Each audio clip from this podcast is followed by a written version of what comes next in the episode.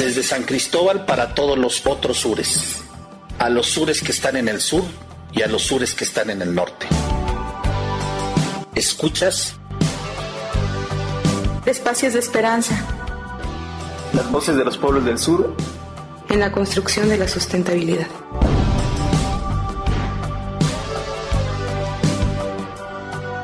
Desde la perspectiva de los que han sufrido sistemáticamente las injusticias del capitalismo, del colonialismo y del patriarcado.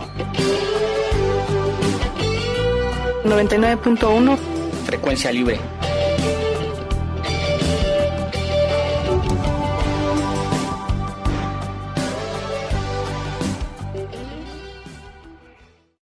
Muy buenos días a todas y a todos. Bienvenidos a este su programa Espacios de Esperanza. Tengo el gusto de recibir nuevamente en la cabina a Cristina. Muy buenos días a todas y a todos. Es un gusto volverles a encontrar en este su programa Espacios de Esperanza.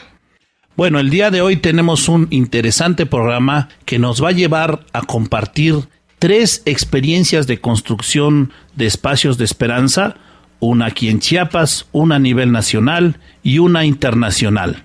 La primera de ellas, tenemos el gusto de presentar la entrevista que amablemente nos concedió COFEMO, este colectivo feminista que está establecido en San Cristóbal de las Casas y a quienes enviamos un reconocimiento porque han llevado a cabo una importante labor en este trabajo día a día en la lucha por la igualdad de género y el reconocimiento de los derechos de las mujeres. De aquí de Chiapas nos iremos hasta Baja California Sur, allá en la zona de la península, para conocer la experiencia de la Sociedad de Historia Natural Niparajá, organización que se dedica a la conservación terrestre, marina y en específico al tema de la protección de los cuerpos de agua dulce, allá en la Baja Sur. Y en el espacio internacional tendremos a IFEHANT, que es el Instituto de Formación para Educadores Jóvenes, Adolescentes y Niños Trabajadores de América Latina y el Caribe, a quienes enviamos un fuerte abrazo y cuyo trabajo está orientado precisamente a que a través de la formación y la capacitación puedan contribuir a la emergencia y la consolidación de una nueva visión y cultura de la infancia, la adolescencia, la juventud y la adultez. Vaya pues para estos tres espacios un gran abrazo y un cordial saludo.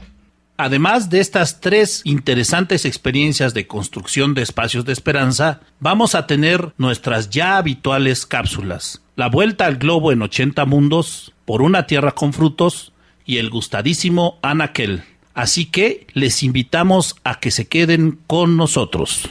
Y no se olviden que al final tendremos nuestro regalo literario.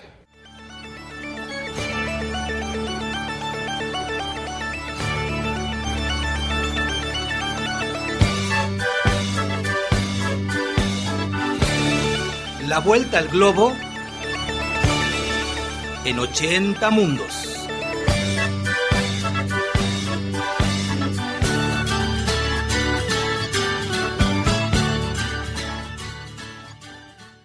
Es una calurosa tarde de verano en la localidad de Tías, en la isla de Lanzarote, Canarias.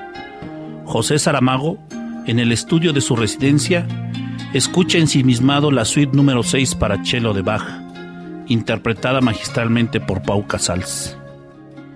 Bebe un poco de té helado mientras la interminable armonía de las cuerdas y el arco le hacen reconocer que la muerte le enviará pronto una señal, o más bien, que el tiempo para que la muerte le envíe una señal es cada vez más corto. Piensa en cómo será esa señal y se angustia, porque desde que era muy pequeño, su madre insistía en decirle a todo el mundo, José es un distraído y acepta que a la fuerza de los años terminó siendo un campeón en eso de la distracción. Con toda seguridad, su oculista había podido abrir una óptica poniendo a la venta todos los anteojos que extravió. Un volumen similar a la sección amarilla podría editarse con los nombres de ministros, mecenas y periodistas famosos que olvidó de un día a otro.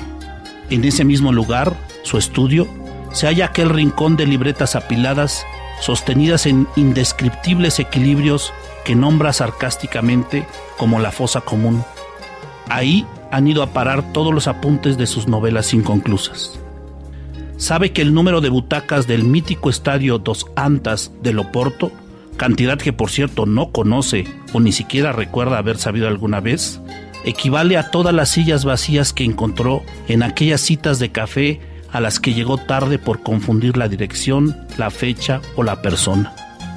Es una de sus anécdotas preferidas la que le ocurrió en una exposición literaria en México, en la que, a sabiendas de su infalible capacidad para extraviar el estilógrafo que le proporcionaban para la firma de autógrafos, el organizador del evento, un querido amigo escritor contemporáneo suyo, compañero de múltiples tertulias, cuyo nombre por cierto ahora se le escapa, había mandado poner en el cartel de promoción una amable recomendación.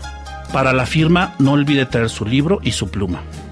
Los eventuales lectores del recién publicado texto no escatimaron al respecto y después de un par de horas la mesa se encontraba repleta de bolígrafos. La parca debería ser así de precisa, mandarnos un mensaje por escrito para que ya en conocimiento no pudiéramos olvidar ni fecha ni lugar, piensa Saramago, aún embrujado por el sonido del chelo, al momento que aparece la hoja en blanco en la pantalla del ordenador empieza a escribir las intermitencias de la muerte. Entonces, una cosa lleva a la otra.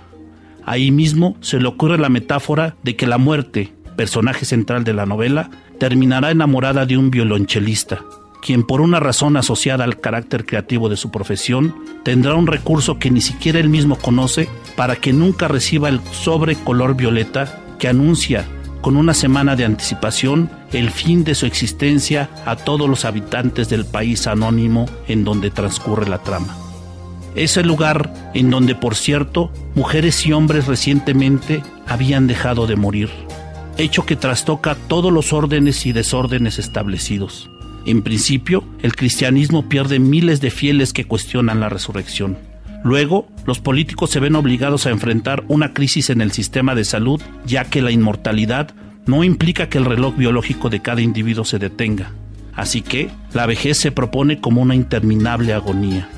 Todo ello propicia la aparición de la mafia, organización humanitario criminal que se encarga de llevar a los moribundos más allá de las fronteras donde la esperanza de vida opera con normalidad.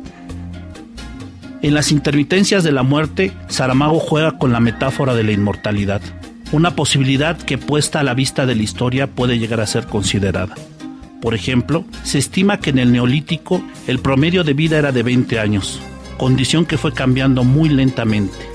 Fue hasta el periodo de la hegemonía greco-romana que se elevó a 28, edad similar a la que se tuvo en Mesoamérica y la región andina antes de la llegada de los españoles. El cambio en la medicina a principios del siglo XIX elevó la esperanza de vida a 40 años y al iniciar el siglo pasado se llegó a los 50. Ahora tenemos una media global que oscila alrededor de los 67 años. La base de datos del Banco Mundial establece que en el 2011 San Marino, Japón y Hong Kong tienen el récord más alto con 83. En cambio, Lesoto, Sierra Leona, Guinea-Bissau están muy rezagados con apenas 48. Esto quiere decir que la expectativa de vida de una persona al nacer es casi del doble entre un grupo de países y otro. Pero más aún, que para un habitante de Grecia antigua, cualquier persona común de la Grecia actual tendría la capacidad de sobrevivir a tres generaciones. Investigaciones recientes revelan que desde el neolítico había ya diferencias en la esperanza de vida. Las y los africanos vivían 15 años más que el promedio mundial. Sin embargo, el sistema mundo de la longevidad diferenciada ha invertido la condición de la prehistoria. De acuerdo con el mapa del portal World Life Expectancy, una vuelta al globo nos indicaría que en el continente americano Canadá, Estados Unidos, México, Cuba, Costa Rica, Ecuador, Chile, Argentina y Uruguay están en los rangos más altos, así como casi todos los países de Europa, salvo algunos del viejo bloque soviético, incluyendo Rusia. En Asia, además de Japón, hay que incluir a Corea, Tailandia, Emiratos Árabes y Singapur. En Oceanía, a Australia y Nueva Zelanda. En el caso de África, solo Marruecos y Libia llegan a tener un rango alto.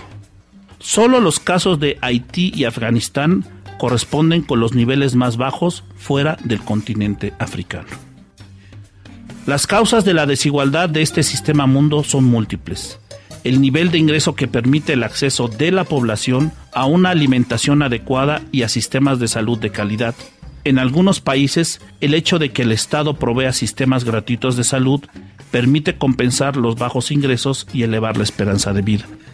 Otros elementos como el contar con agua potable, drenaje, vivienda digna son también fundamentales, complementados con la educación y la información continua y de calidad.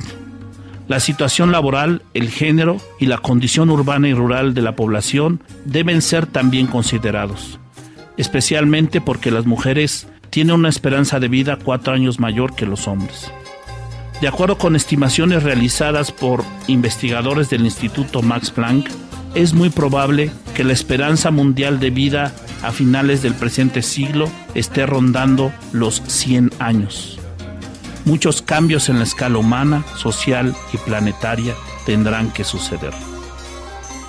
Dicen que el Gran Premio Nobel portugués murió a la edad de 87 en una plenitud intelectual y creativa. Su obra, por supuesto, lo hace inmortal. Sin embargo, yo aseguro que anda todavía por allá en Lanzarote bebiendo té y escuchando a Pau Casals, pues tampoco ha recibido el funesto sobre Violeta. Una muerte confundida sigue enviándolo a un tal José Sousa, pobre de ella. No sabe que el funcionario del registro civil cometió un lapsus calami, que al anotar el nombre de aquel niño optó, ya sea por error o por broma, ponerle el apodo de su familia paterna, Saramago.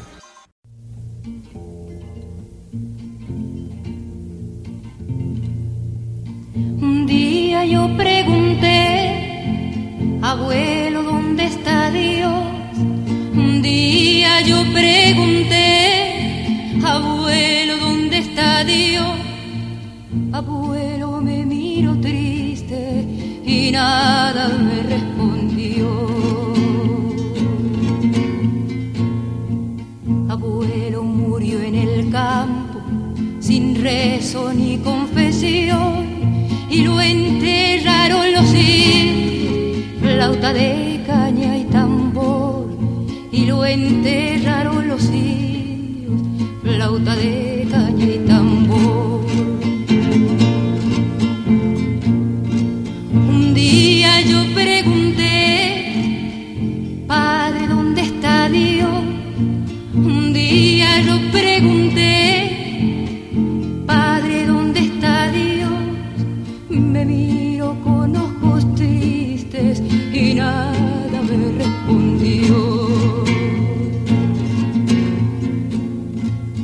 Padre murió en la mina, al fondo del socavón, color de sangre minera, tiene el oro del patrón, color de sangre minera, tiene el oro del patrón. Al tiempo pregunté yo, hermano que sabe de Dios. Al tiempo pregunté yo, hermano que sabe de Dios. Hermano vas con los ojos y nada me respondió. Hermano vive en el monte y no conoce una flor sudor, marar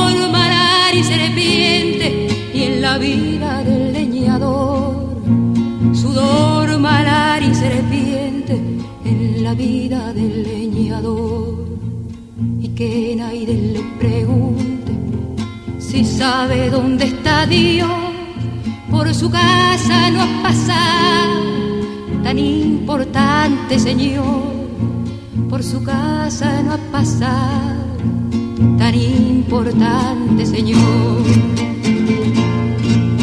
Yo canto por los caminos y cuando estoy en prisión, yo canto por los caminos y cuando estoy en prisión y oigo las voces del pueblo que cantan mejor que yo. Si Dios verá por los pobres, Tal vez sí o tal vez no. Lo seguro es que él almuerza en la mesa del patrón.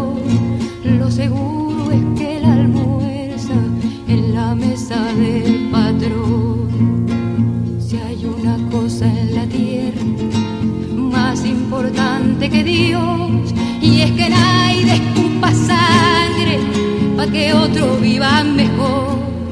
Y es que nadie escupa sangre para que otro viva mejor. Acabamos de escuchar Preguntitas sobre Dios, contenida en el disco Cantos Revolucionarios de América, editado en 1998 e interpretada por Soledad Bravo, cantante venezolana de origen español, quien es una de las principales representantes junto a Mercedes Sosa de la nueva canción latinoamericana. Para muchos de nosotros, Soledad Bravo significa poder recordar aquellos tiempos de la movilización sindical de los años 70 y de las movilizaciones campesinas de los años 70. Soledad, junto con Mercedes Sosa, antecede a todo otro grupo de grandes cantantes latinoamericanas, entre ellas Guadalupe Pineda, Tania Libertad y Eugenia León. La voz de Soledad, sin embargo, nos recuerda esos tiempos en donde pensábamos que eran posible hacer cantos a la revolución. Desde los altos de Chiapas, esto es Espacios de esperanza. Las voces de los pueblos del sur en la construcción de la sustentabilidad. 99.1 Frecuencia libre. Espacio Chiapas. Bueno, pues ahora les queremos presentar el trabajo que realizan las compañeras del colectivo feminista que se ubica aquí en San Cristóbal de las Casas. Como siempre es un gusto hablar de los procesos que se han generado aquí en San Cristóbal, pero particularmente este nos parece de suma importancia porque no solamente se trata de hacer visible el trabajo que realizan las mujeres, sino de reconocer todos los aportes que están generando la sociedad. En este sentido, este grupo de compañeras que vienen trabajando desde finales de la década de los 80 hasta la fecha, pues han logrado posicionar en la agenda social y política el reconocimiento de las mujeres y de esa forma han estado trabajando en diversos niveles. Se han vinculado a diferentes movimientos y en sí el movimiento que representan como mujeres han dado un salto cualitativo al pasar del ejercicio de la denuncia de, las violaciones de los derechos hacia las mujeres al ejercicio de ir proponiendo estrategias de reconocimiento y de involucrar no solo a la sociedad civil organizada, sino también a las comunidades y obligando de esta forma a que los gobiernos reconozcan pues estas aportaciones que día con día hacen las mujeres en todos los diversos espacios. De esta manera, el colectivo feminista pues ha podido tener una incidencia puntual en las diferentes agendas que se están generando y en los diferentes movimientos que están sucediéndose desde San Cristóbal. Efectivamente, y también pues reconocer el importante trabajo que están llevando a cabo en Chiapas y para nosotros es muy grato presentar esta experiencia que tienen las compañeras de COFEMO porque en los últimos años hemos trabajado de manera conjunta en diferentes proyectos relacionados a la perspectiva de género en donde pues también reconocer que las mujeres juegan un papel importante dentro de los procesos organizativos y de participación social. Mucho sabemos, mucho hemos construido a partir de la posibilidad de interacción con las compañeras de COFEMO. De hecho, podemos decir, sin lugar a dudas, que la producción y generación de este programa de radio deriva mucho de esta posibilidad que hemos tenido de compartir espacios, ideas y proyectos con las compañeras feministas. Desde nuestra perspectiva y desde lo que hemos discutido en este espacio de esperanza, la posibilidad de convergencia entre dos movimientos como el que representa IDESMAC, que es el movimiento ambientalista, y como el que representa COFEMO, que es el movimiento feminista, nos da esta posibilidad de hibridez y esta posibilidad de dar un salto cualitativo en torno a las tradicionales formas de lucha y asociación que se tienen. Hemos caminado antes, cada uno o cada quien, desde su enfoque de lo que sería el realizar una lucha antisistémica, ya sea contra el patriarcado, ya sea contra el antropocentrismo. Ahora, esta hibridez que nos da la posibilidad de compartir espacios nos acerca más realmente a lo que es el significado de una lucha antisistémica general, integral y global. ¿Vale? Es para nosotros un gran honor que podamos presentar el día de hoy la entrevista con una de las organizaciones coproductoras de este programa. Y pues con ese ánimo de celebración queremos dar a conocer la entrevista que nos han otorgado a través de la palabra de una de las compañeras que integra el colectivo y nos referimos entonces a Brenda Velázquez, quien nos va a compartir esa gran experiencia. Me llamo Brenda Velázquez Díaz. ¿Y en qué organización trabajas? Estoy en el colectivo feminista Mercedes Olivera y Bustamante, COFEMO AC. Las actividades que realizamos son la promoción y la defensa de los derechos de las mujeres y en contra de la violencia hacia las mujeres. Lo que hacemos son talleres de capacitación, módulos informativos en las escuelas, eventos públicos para dar información a mujeres y hombres en general de cualquier edad y también realizamos campañas radiofónicas con eh, fechas de la agenda feminista, que son cuatro al año.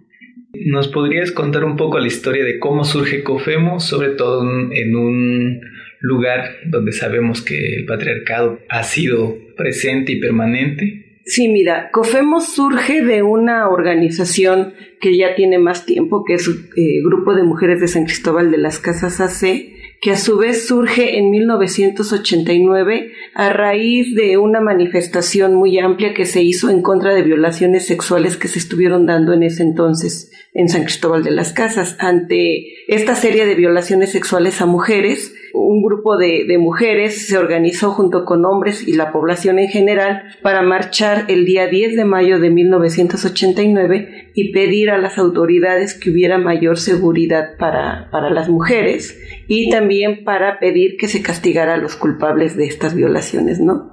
A partir de entonces se hicieron una serie de, de reuniones, eran reuniones abiertas, ¿no? En donde había demandas desde el cobro de agua, el exceso en el cobro de la luz. Entonces había una serie de demandas, ¿no? Múltiples. Pero esas reuniones se enfocaron básicamente a trabajar en contra de la violencia sexual en ese momento y entonces pues, el grupo se fue de alguna manera reduciendo, ¿no? Quienes no encontraron eco ahí en sus demandas, pues también se fueron retirando y se fue quedando un grupo más pequeño de mujeres que creían firmemente que tenían que trabajar para erradicar la violencia sexual hacia las mujeres. Y de ahí es que surge el grupo de mujeres como tal, el grupo de mujeres de San Cristóbal de las Casas. Eso fue en el 89. En el año 2001 empezamos un proceso por enfocar el trabajo más hacia la cuestión del feminismo y entonces decidimos ponerle colectivo feminista Mercedes Olivera. Entonces transitamos hacia ese cambio y a partir del 2002 trabajamos como colectivo feminista. ¿Y nos podrías explicar un poco más en qué consisten estos talleres, en dónde los realizan, cuál es el tipo de población con la que están trabajando? El grupo de mujeres de San Cristóbal y ahora COFEMO siempre tuvo eh, como población meta las mujeres, ¿no? Trabajar con mujeres de cualquier edad. Actualmente estamos trabajando talleres en temas que tienen que ver con la violencia hacia las mujeres y en la promoción de los derechos. Trabajamos violencia de género, autoestima, salud sexual y reproductiva, derechos reproductivos, derechos de las mujeres y estos talleres se hacen a petición, ya sea de grupos organizados de mujeres o de organizaciones que nos lo soliciten o con eh, mujeres organizadas en cuestión de producción. O sea, quien nos soliciten los talleres, ahí vamos, ¿no? Incluso hemos trabajado en escuelas cuando pues, nos han solicitado pláticas para, para madres y padres entonces, nuestras temáticas van enfocadas básicamente a la cuestión de los derechos de las mujeres y a la erradicación de la violencia. Durante este tiempo que ustedes han estado trabajando, ¿cuáles serían los cambios más importantes que pueden notar o ustedes apuntar al respecto de la vida de las mujeres en San Cristóbal? Bueno, mira, cuando eh, nosotras iniciamos el trabajo, las políticas eran diferentes, ¿no? Entonces se inicia un trabajo con mucha desventaja porque había mucho desconocimiento sobre el tema en, en la población aquí en San Cristóbal. Es un trabajo que ya se venía haciendo en otras partes del mundo y en el Distrito Federal, ¿verdad? Pero en los estados había poco. Entonces se inicia este trabajo y a partir de ahí y a lo largo de estos años lo que nos hemos dado cuenta es que finalmente las políticas públicas a nivel nacional por evidenciar esta cuestión de la violencia y hacer toda una campaña en medios sí ha servido Tal vez no para que haya tanto cambio, porque seguimos viendo que hay violencia y seguimos viendo que ahora la violencia se da de, otra forma, ¿no? Esto, este fenómeno de los feminicidios, por ejemplo. Pero ha servido por lo menos para que se abran algunas puertas para ir a hacer trabajo de difusión sobre la temática, ¿no? Y también ha servido para pensar que aunque por la parte gubernamental se está haciendo trabajo o aparentemente se está haciendo trabajo, las organizaciones no podemos dejar de hacer lo que hacemos sobre todo las organizaciones de mujeres, ¿no? Tenemos que seguir trabajando en esto. Entonces, los cambios son esos, que por lo menos ya se habla del tema a nivel público, o sea, es un tema público que ya se ve como una problemática social y no como una problemática particular de quien lo vive y de que se han hecho pues algunos programas, este, algunas políticas públicas para la atención del problema, ¿no? ¿Y nos podrías decir cuáles son como los aprendizajes más significativos que han tenido de frente a toda esta lucha contra el sistema patriarcal que pues es un sistema global? Pues mira, los aprendizajes son de que no tenemos que bajar la guardia. Ese es uno de los principales aprendizajes que a pesar de que con el tiempo uno, uno sí se cansa. Nosotras tuvimos un centro de atención a mujeres durante 17 años. En este centro de atención atendíamos todo el año mujeres por cuestiones de violencia doméstica y por cuestiones de violencia sexual, pero llegaban mujeres con problemáticas de todo tipo y este trabajo es sumamente cansado porque es ver de frente la violencia día con día, día con día, y es lo que nos dio, digamos, parámetro para seguir. Los aprendizajes son esos, que no podemos bajar la guardia y que aunque surjan nuevos grupos o aunque surjan este, iniciativas del gobierno por hacer centros de atención, nos damos cuenta de que no es suficiente y que muchas veces es deficiente lo que hay. Entonces, que tenemos que seguir ahí otro de los aprendizajes es que se tiene que hacer una transformación en la educación porque si las personas, hombres y mujeres, tenemos un cambio en nuestra educación, tanto escolarizada como en la familia, en la, casa, puede haber realmente cambios, aunque sea a largo plazo, ¿no? Tenemos que hacer el trabajo con la gente, con los niños, con las familias, con las personas organizadas, con la comunidad en su conjunto. O sea, el trabajo tiene que ser extensivo, no solamente podemos abarcarlo trabajando con mujeres. Pero pues nosotras hemos abocado nuestro trabajo a, las mujeres porque son las menos atendidas. Pero creo que en todos los ámbitos, en todas las organizaciones que trabajen lo que trabajen, tienen que trabajar la, temática de género sea desde donde sea, ¿no? Entonces ese es uno de los aprendizajes que también nos da la pauta para pensar que tenemos que empezar a trabajar con otro tipo de población y también con los hombres. Creo que has mencionado una parte que nos parece muy importante y es el hecho de que las demás organizaciones tenemos que incorporar este esfuerzo por, por atender a la población menos visibilizada o más violentada que son las mujeres ¿Nos podrías contar un poco cuál ha sido como la relación de ustedes con otras organizaciones y cómo ven el panorama, si ese tema se está tocando, si todavía está muy lejos de las agendas de las organizaciones civiles o si ya comienza a tener una posición más importante? En realidad la experiencia que hemos tenido al respecto es que en movimientos amplios se convoca a todas las organizaciones, incluyendo a las de mujeres, ¿no? Pero desafortunadamente muchas veces hemos tenido muchas decepciones porque nos convocan para hacer los trabajos este, domésticos, la logística de los eventos, la logística de los movimientos. Eso de alguna manera ha hecho que nos repleguemos un poco, ¿no? Pero como que pasa el momento de, la decepción y, y seguimos pensando en que tenemos que seguir dando la lucha al interior de las organizaciones, pues para que hagan este trabajo, para que lo introduzcan en serio, no nada más para que nos vean como tradicionalmente se nos ha visto a las mujeres, que tenemos que estar a la sombra para el trabajo doméstico, ¿no? De lo que sea. Entonces, creo que tenemos que hacer un esfuerzo por impulsar y por incidir en estas reuniones amplias para que las organizaciones, si realmente tienen un interés, lo cristalicen en, en práctica, ¿no? En trabajo al interior de sus mismas organizaciones, con su mismo personal y en el trabajo que hacen, ya sea productivo, ya sea de investigación, ya sea de lo que sea, ¿no? Para que haya avances. Y si a las mujeres las fortalecen, van a hacer un mejor trabajo. Entonces las mujeres van a poder realmente adueñarse y apropiarse de estos proyectos y no estar a la sombra.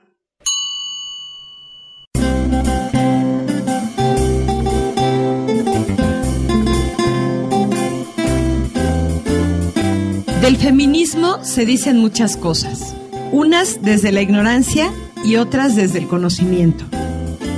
El feminismo es una voz, es palabra diferente que nombra, enuncia, devela, analiza y duda. Son nuevos valores y códigos éticos. Sus raíces tienden a la síntesis vital de lo físico, de lo afectivo, de lo intelectual y de lo erótico. El feminismo sintetiza la experiencia histórica de un género en lo que cuerpo y mente, cuerpo y afectos, razón y afectos no están separados. Las mujeres somos nuestros cuerpos y nuestra subjetividad. El feminismo es en esencia política en acto. Es una crítica filosófica e ideológica a la cultura política autoritaria y al poder como dominio. El feminismo se perfila como alternativa a la cultura política porque en contradicción con las teorías de la revolución, esta es una de esas revoluciones que en su permanente construcción no estalla, no irrumpe, ocurre cotidianamente y en su devenir transforma a mujeres y hombres, a las instituciones, a las normas, a las relaciones. Enfrenta y desacraliza los fundamentos de tabús, así como los ritos y los mitos que hacen su representación simbólica. Aunque el camino por recorrer todavía es largo y en muchos lugares del mundo aún no han alcanzado los derechos humanos fundamentales para las mujeres, las bases donde trabajar están puestas. Es un camino construido por el esfuerzo, la dedicación y la inteligencia de mujeres feministas que no han dudado en dedicar a ello su vida para que la nuestra sea mejor.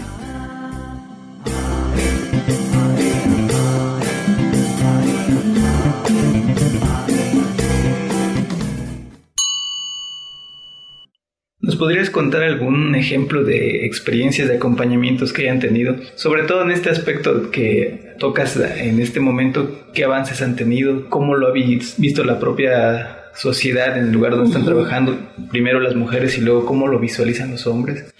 Bueno, mira, estuvimos haciendo un trabajo de acompañamiento con una organización que se llama Nuevo Amanecer de la Sierra en Motocintla. Estas mujeres estaban organizadas sobre todo para la cuestión de afrontar lo, más crítico para ellas en ese momento, que era la alimentación. Y pues se hicieron algunos proyectos para la crianza de borregos, de gallinas y algunos otros proyectos sobre pues talleres de costura pero cómo lo veía la comunidad, lo veía la comunidad como de que les vamos a dar un chance a las mujeres de que, de que hagan algo, ¿no? Pero nunca las tomaron en serio y no tuvieron el apoyo adecuado. Son como iniciativas que empiezan como con mucha fuerza y luego van decayendo, ¿no? Y van decayendo y cuando terminan de caer, quedan ellas en mayor desventaja porque entonces quedan con esta etiqueta de que iniciaron algo y no, no lo vieron con el éxito que se creía o se esperaba. Y entonces ellas quedan como con esa idea de que no pueden hacer las cosas, ¿no? Y la, la misma comunidad las tacha de esa forma, ¿no? Entonces quedan con un sello ahí, con una, con un estigma, ¿no? De que finalmente las, las propuestas o las iniciativas de mujeres no tienen un, un buen futuro. En otro momento también estuvimos trabajando un acompañamiento para fortalecer a las mujeres en un campamento de refugiados guatemaltecos y entonces en esos campamentos hubo algunos momentos en los que se trabajó de manera mixta con hombres y mujeres estos temas, sobre todo la cuestión de la violencia, ¿no? De cómo toda esta cuestión de la violencia al interior de las casas hacia las mujeres, estaba haciendo como un freno para que toda su cuestión organizativa que tenían para el regreso, porque en ese tiempo se estaban preparando para el regreso, este, estaba de alguna manera frenando, ¿no? Y cómo eso estaba ocasionando problemas y entonces con ellas trabajábamos toda esta cuestión de, del fortalecimiento para que ellas pues de alguna manera tuvieran acciones o hubiera algunas alternativas que pudieran frenar todo esto que estaba pasando con ellas. Y entonces sí había como mucho desdén por parte de los hombres del campamento. Entonces, como todas estas experiencias te dan a, a, ver que, sea cual sea la situación de la población, las mujeres siempre están en una situación de más vulnerabilidad y finalmente vemos que esta cuestión de los privilegios por toda esta cuestión de la sociedad patriarcal pues finalmente sigue marcándose, ¿no? Sea cual sea la situación de las personas, sea una situación de pobreza, sea una situación como en este caso de, de refugio, finalmente son las mujeres las que se quedan como en el último escalón de la pirámide, ¿no? Por eso nosotras pensamos, tenemos que fortalecer a las mujeres, pero también si no hay un trabajo alternativo con los hombres, no hay un avance adecuado, ¿no? ¿Cómo para ustedes ese espacio que para muchos otros nos parecería inhóspito y realmente complicado trabajar? Sin embargo, en COFEMO ese es el espacio de esperanza por excelencia. ¿Cómo es que han ido construyendo eso? Pues mira, ha sido un... avanzamos dos pasos y regresamos uno o nos quedamos ahí estáticas por mucho tiempo antes de poder dar el siguiente paso, ¿no? Todo trabajo requiere esfuerzos y todo trabajo requiere de recursos. Desafortunadamente, para muchos trabajos ahorita eh, los recursos, sobre todo económicos, que es lo que provee los recursos materiales, están muy pausados. Y pues eso hace que el trabajo no lleve, digamos, el curso o la energía o la sinergia que en un momento se llevó pero nosotros seguimos creyendo que efectivamente lo que tú dices es un espacio de esperanza, o sea, sea como sea el trabajo lo tenemos que seguir haciendo y por lo menos difundiendo que la problemática no se ha resuelto como se dice, ¿no? Por ejemplo, a nivel nacional y sobre todo a nivel estatal en el sexenio pasado, el gobernador anterior se llenó la boca, por así decirlo, de estar diciendo que en Chiapas ya no había golpeadores porque los golpeadores estaban en la cárcel, que en Chiapas ya no había violadores porque los violadores estaban en la cárcel, lo cual no es cierto, pero también esa difusión masiva hace creer a la población que es cierto. Y ante esa difusión masiva del Estado contra los pequeños esfuerzos que pueden hacer las organizaciones por la falta de recursos, pues digamos que se ven minimizados, ¿no? Pero entonces tenemos que seguir haciéndolo, de alguna manera aportando en información real sobre lo que está aconteciendo con respecto a las mujeres y en difusión de las alternativas o lo que podemos hacer o creemos que se puede hacer y esto que creemos que se puede hacer, claro que va retroalimentado con lo que realmente las mujeres, los hombres, la sociedad que está interesada en combatir esto pueda hacer. Pues el espacio de esperanza sería ese, ¿no? Como que estar ahorita en otro momento de apertura nuevamente a trabajar con las organizaciones, de poder hacer alianzas, de poder hacer redes, de poder hacer estrategias que nos permitan desde, otros espacios, pues trabajar lo que a nosotras, en lo que siempre hemos creído, ¿no? Que es trabajar para erradicar la violencia hacia las mujeres, en pro de los derechos de las mujeres, trabajar para que las mujeres se fortalezcan y de esa manera, pues la sociedad va a tener un cambio y un cambio benéfico para todos y para todas. ¿Y nos podrías mandar un mensaje de esperanza para las demás organizaciones y personas que, que van a escuchar tu participación desde esta gran contribución que han generado en visibilizar un tema como pues la violencia hacia las mujeres que se naturaliza un poco ya en el discurso incluso tal vez del, del, gobierno solamente retórico pero que finalmente pues ya hace pues el tema un poco más más público ya sale del ámbito privado entonces nos gustaría que nos compartieras un mensaje de esperanza para los demás pues mira un mensaje de esperanza podría ser que puede ser este el momento de volver a unir fuerzas, ¿no? Que yo creo que siempre es momento de reflexionar y volver a, hacer cosas en conjunto que puedan permitir que haya un impacto en todo lo que hacemos, ¿no? O sea, si las organizaciones que trabajamos las cuestiones de género volteamos nuestros ojos hacia las organizaciones que trabajan otras cuestiones que también de alguna manera tocan a las mujeres, y si las organizaciones que trabajan cuestiones de ecología, de medio ambiente, de producción, también voltean sus ojos a que las mujeres están ahí porque ahí están, aunque no sean visibles, a trabajar con ellas para fortalecerlas, yo creo que podemos hacer un trabajo conjunto de mayor impacto que realmente pueda ser una esperanza a futuro, a mediano plazo y a largo plazo para que la sociedad cambie, porque creo que la misión y la visión de las organizaciones es hacer un cambio en la sociedad. Creo que eso es algo que nos identifica y que es algo que compartimos colectivamente. Entonces yo creo que tenemos que pensar en, este bien común, dejar un poco a un lado nuestras prácticas individualistas, ¿no? Entonces tenemos que abrirnos porque ahorita todo lo que el gobierno ha hecho también ha sido un poco para desmovilizar y lo vemos. Hay una desmovilización de la sociedad organizada muy, muy fuerte, ¿no? Lo que se veía en, los años noventas ahorita ha decaído. Entonces yo creo que tenemos que retomar eso, esa fuerza y ver de qué manera en nuestros trabajos de cada quien podemos coincidir y en esa coincidencia trabajar. Y eso sería el mensaje, ¿no? Trabajar en nuestras coincidencias, unirnos ahí y hacer una fuerza colectiva.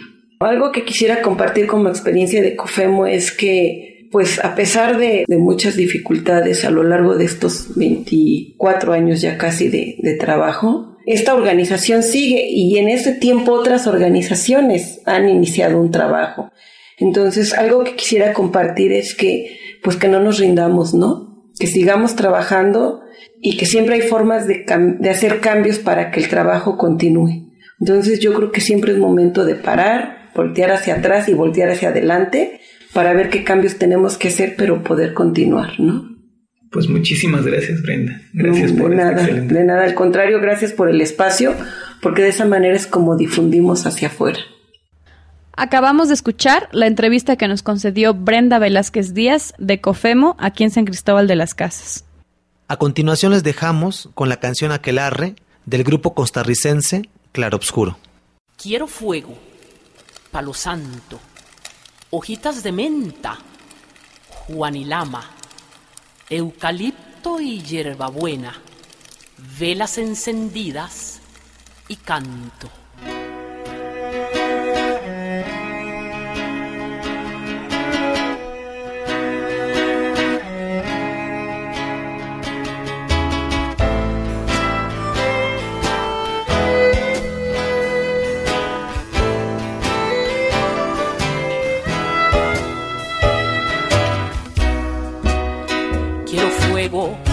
Palo santo, hojitas de menta, Juan y Lama,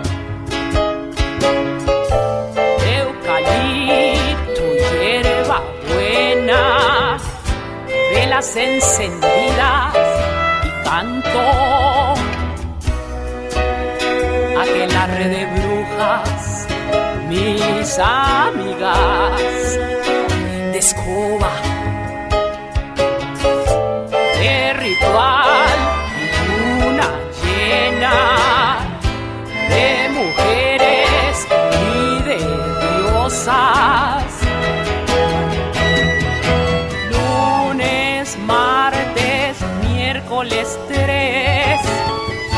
jueves, viernes, sábado seis. Tiempo de rondas y energías de sombreros altos y sabiduría. Lunes, martes, miércoles tres, jueves, viernes, sábado seis. Soy de género perfecta,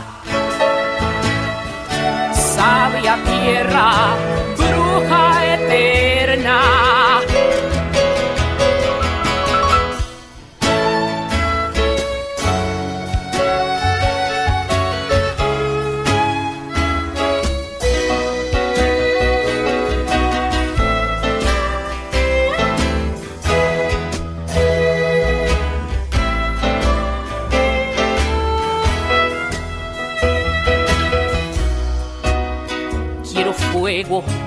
quiero incienso, elevando sueños, dispersando esta fe, poseer el conocimiento de brebajes pócimas y de ungüentos, agregándole al caldero la luz del amanecer y el misterio de la noche. Tres porciones de justicia, seis de fuerza y energía, agitando y repitiendo con poder.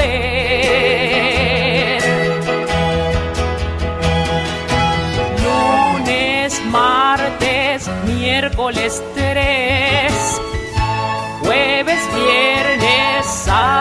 6.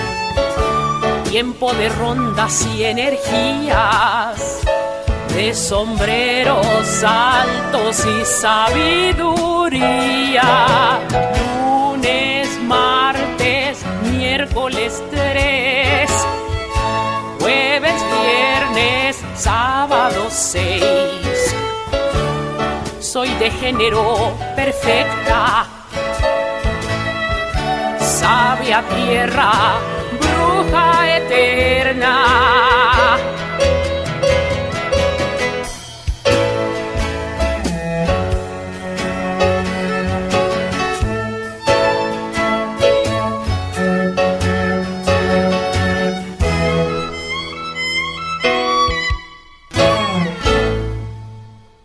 Acabamos de escuchar Aquelarre con el grupo Claroscuro.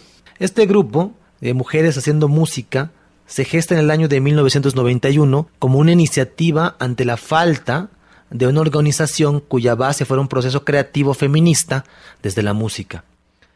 A partir del 91 y hasta la fecha, ocho mujeres se dan a la tarea de escribir, musicalizar e interpretar sus propias creaciones, donde la ecología, el señalamiento de la descomposición de la sociedad, la tolerancia como forma de vida, los procesos de amor y desamor, y sobre todo la problemática que viven las mujeres, son las fuentes de inspiración de las cuales se nutre su producción. Claroscuro ha luchado fuertemente por lograr cambios positivos en las vidas de las mujeres latinas y en la comunidad global a través de la producción e interpretación musical con carácter formativo, representativo y reivindicador de la cotidianidad de las mujeres en sus múltiples expresiones. Aquelarre es para nosotros, los hombres, uno de esos espacios vedados, uno de esos espacios exclusivos de mujeres, de mujeres que por influjo de la luna y de los pactos que formulan se convierten en brujas. Bueno, tal vez esa sea una interpretación de nosotros los hombres, porque sólo ellas saben qué ocurre en esos espacios. ¿De verdad serán brujas? ¿De verdad harán sortilegios y encantamientos en esas reuniones? ¿De verdad fortalecerán sus alianzas de género? Lo cierto es que, en muchos sentidos, el movimiento feminista para nosotros, los hombres, es, sin duda, una suerte de aquelarre.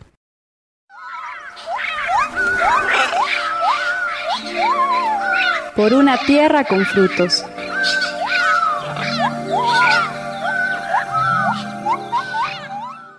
Desde el año 2007 nos encontramos trabajando en un proyecto que nos ha llenado de grandes satisfacciones.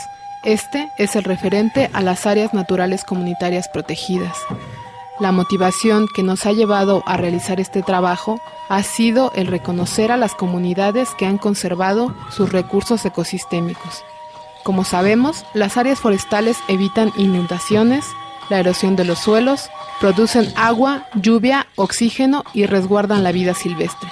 Sin embargo, en la actualidad la sociedad, los gobiernos y muchos productores no reconocen ni valoran estos beneficios que nos otorga la naturaleza. Orillados por la situación económica precaria, muchos campesinos se han visto obligados a deforestar miles de hectáreas de dichas áreas para utilizarlas como potreros o bien para la siembra de productos de autoconsumo como el maíz y el frijol. Todo esto con la finalidad de obtener un ingreso económico que ayude al sustento familiar. Actualmente, el proyecto ha transitado hacia una fase de institucionalización, conformándose la red de áreas naturales protegidas comunitarias, una iniciativa que integra a 23 comunidades de las regiones Selva, Fronteriza, Soconusco e Istmo Costa, que de manera voluntaria destinan parte de su territorio a la conservación, partiendo de la necesidad de concentrar esfuerzos en prácticas de manejo y control que aseguren la conservación y disponibilidad futura de los recursos naturales. Las comunidades que integran la red suman 19.341 hectáreas en conservación.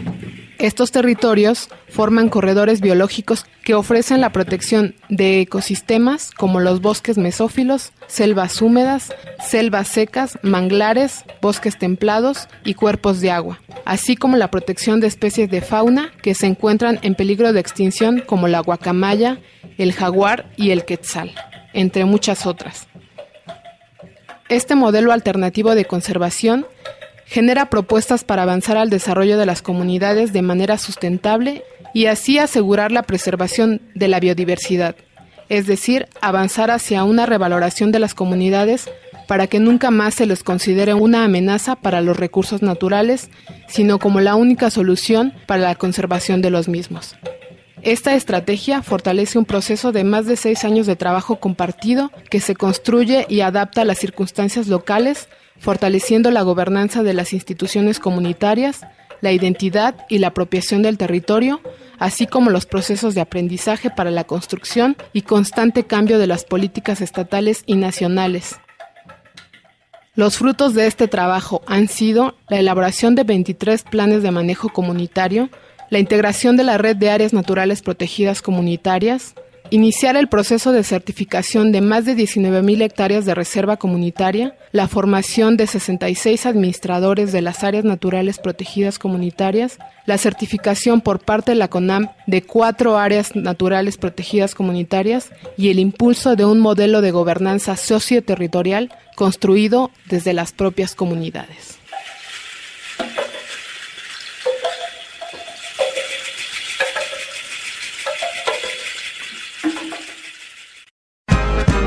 Espacio Nacional.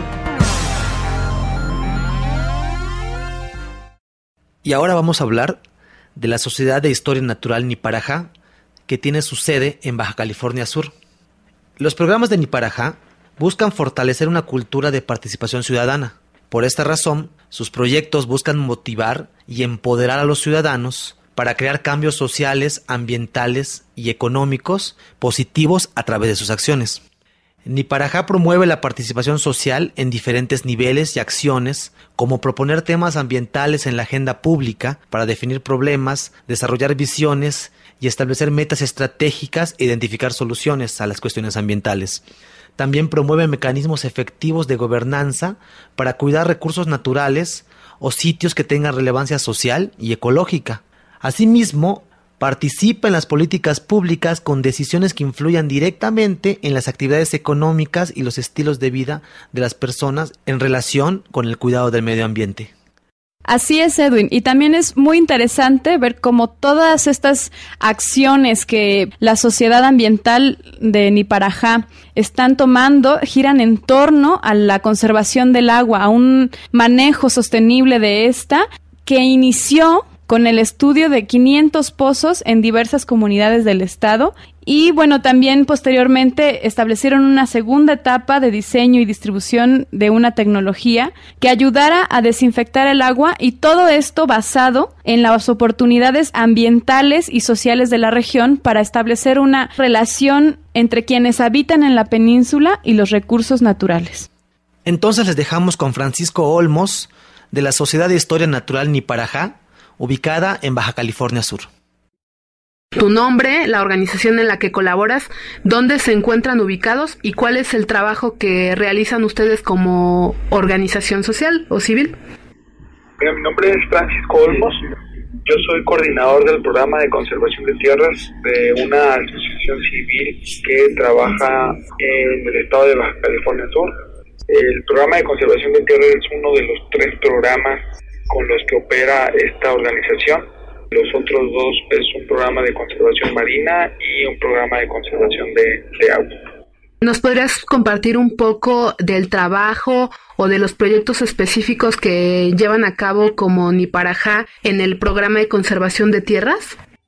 Mira, en el programa de conservación de tierras buscamos la protección de hábitats prioritarios en el estado eh, de Baja California Sur, particularmente en su parte terrestre, principalmente en zonas ambiental o ecológicamente prioritarias o clave.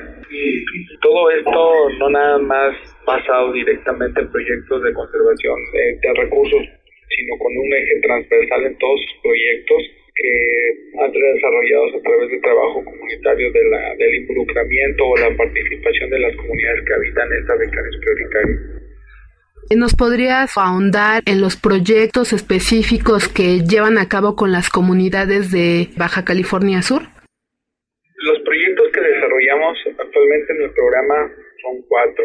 Tenemos ya tres años y medio trabajando en una propuesta de declaratoria de un área natural protegida de carácter federal con la categoría de reserva de la biosfera, lo que conocemos como columna vertebral del Estado, oficialmente conocida como Sierra la Gigante Guadalupe.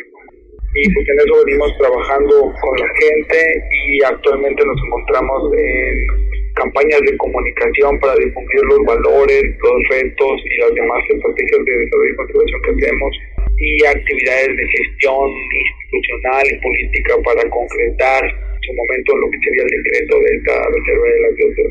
Por otro lado, también trabajamos proyectos de transferencia de tecnologías eh, en base a las necesidades sociales y ambientales que se llegan a presentar en, algunas regiones o comunidades de la Tierra. Pues hemos empezado por lo pronto nada más con tres, dos de ellas que son las más intensas, que tenemos ya cuatro años trabajando, que son las estufas ahorradoras de leña y las ollas solares para cocinar también alimentos que funcionan como, como un horno.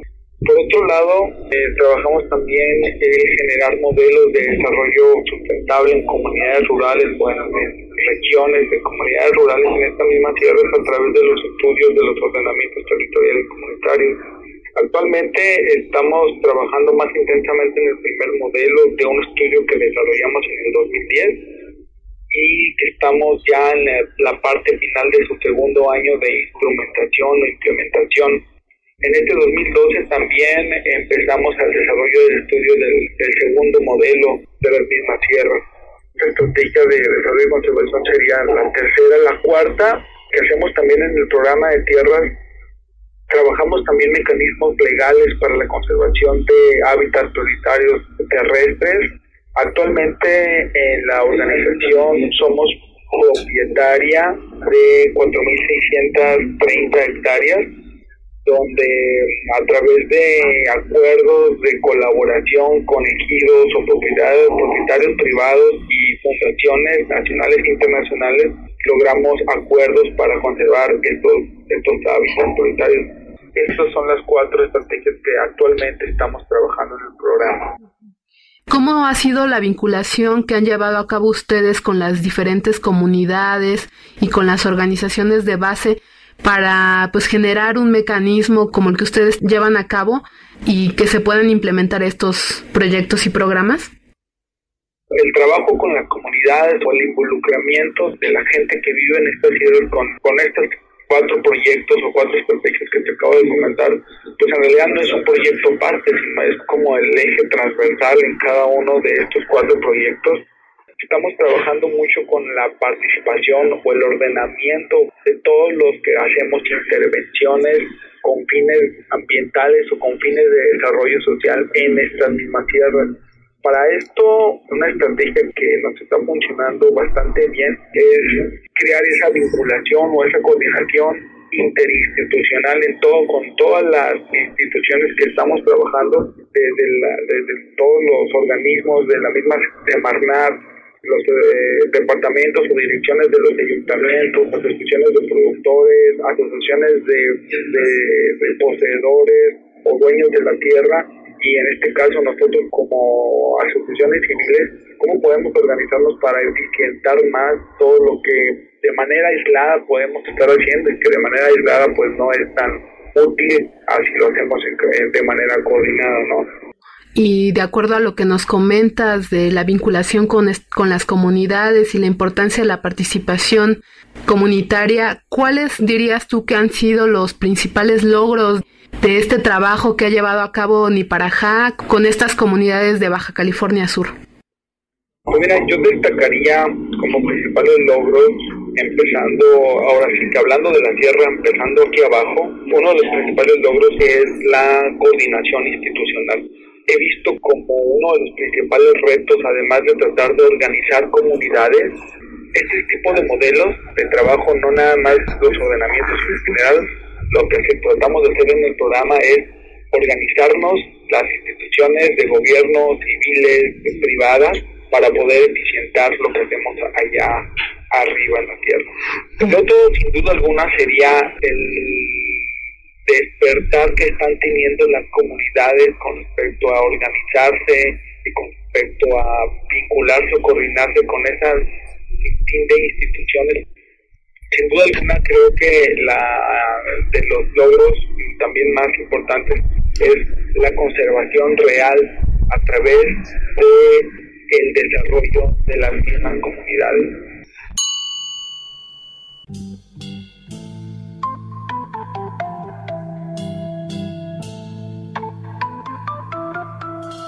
En la actualidad, la biodiversidad acuática de una cantidad de manantiales, ríos y lagos en el mundo se encuentra amenazada por la contaminación causada por los vertidos tóxicos. La contaminación de los ríos y los lagos con metales pesados como el mercurio y el plomo es fatal para los peces de estos ecosistemas de agua dulce y sus depredadores, y causa un verdadero problema para la salud de las personas que consumen peces.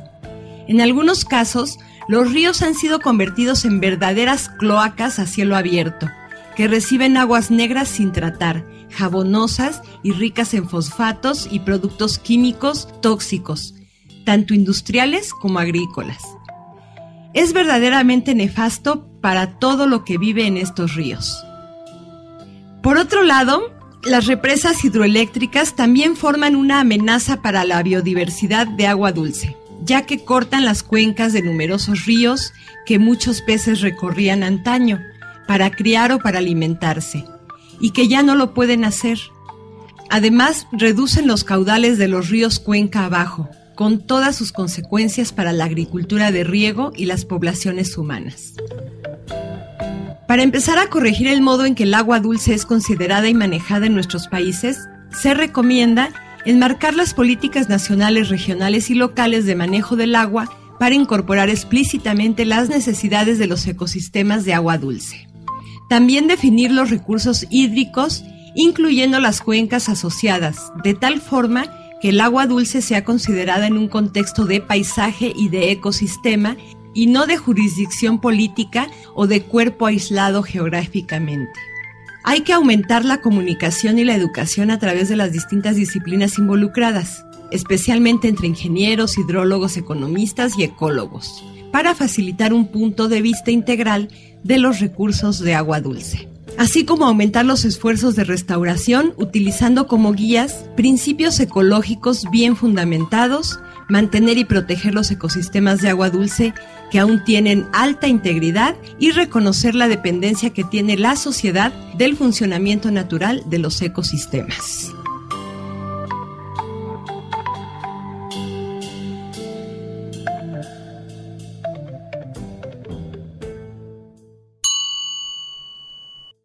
Indudablemente también para Niparajá ha habido muchos aprendizajes derivados de estos procesos de trabajo y de estos años que se han articulado a las comunidades.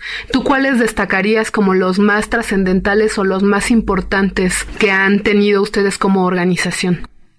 Mira, yo destacaría como uno de los principales aprendizajes dentro de este tipo de procesos que todos estos procesos de intervención comunitaria y de tratar de que haya vinculación entre instituciones. De los principales aprendizajes ha sido que regularmente tratamos de evitar esa organización desde acá abajo.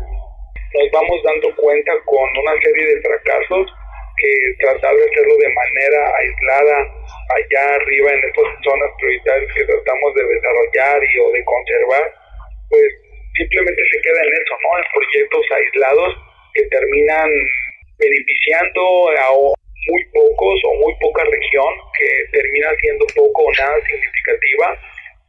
De los aprendizajes más importantes y considero que ha sido el tratar de vincularnos con los esfuerzos de otras organizaciones, de los poseedores de la tierra y de otras instituciones pues, para poder contribuir a eso. Creo que como organizaciones también podemos llegar a caer en el error de querer trabajar por nuestra propia cuenta cuando terminamos haciendo lo mismo que podemos llegar a estar criticando. Eh, hablando ya de las comunidades, pues definitivamente el, otro de los principales aprendizajes es la aplicación de proyectos productivos en función de la viabilidad en términos de tu organización comunitaria.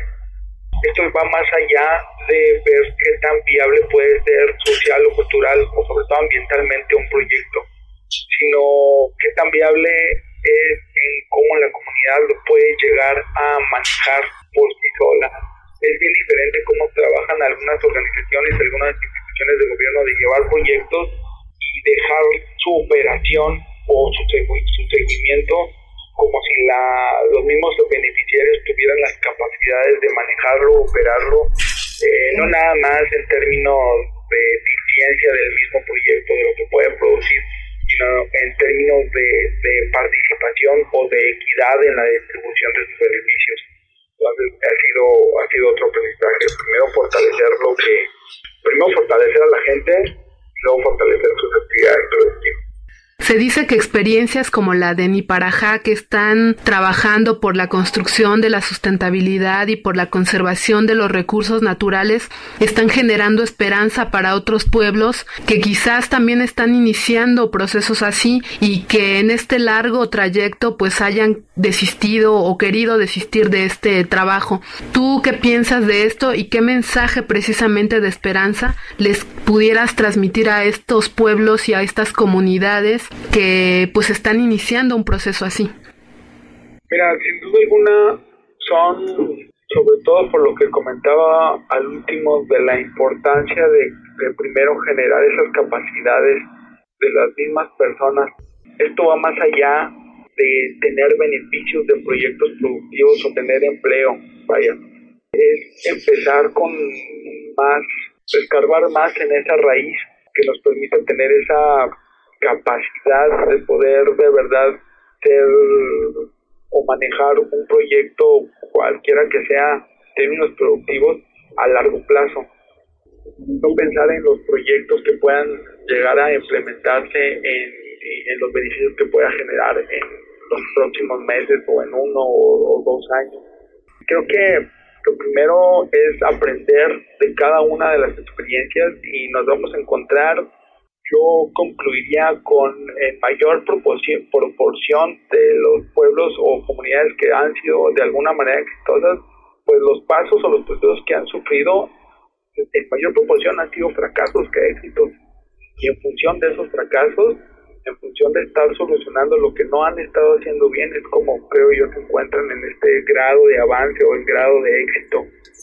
Hace 15, 20 días tuvimos un intercambio de experiencias de pueblos mancomunados de allá del, estado de Oaxaca. Vinieron a compartir experiencia con este primer modelo que, que estuvimos desarrollando aquí en el estado.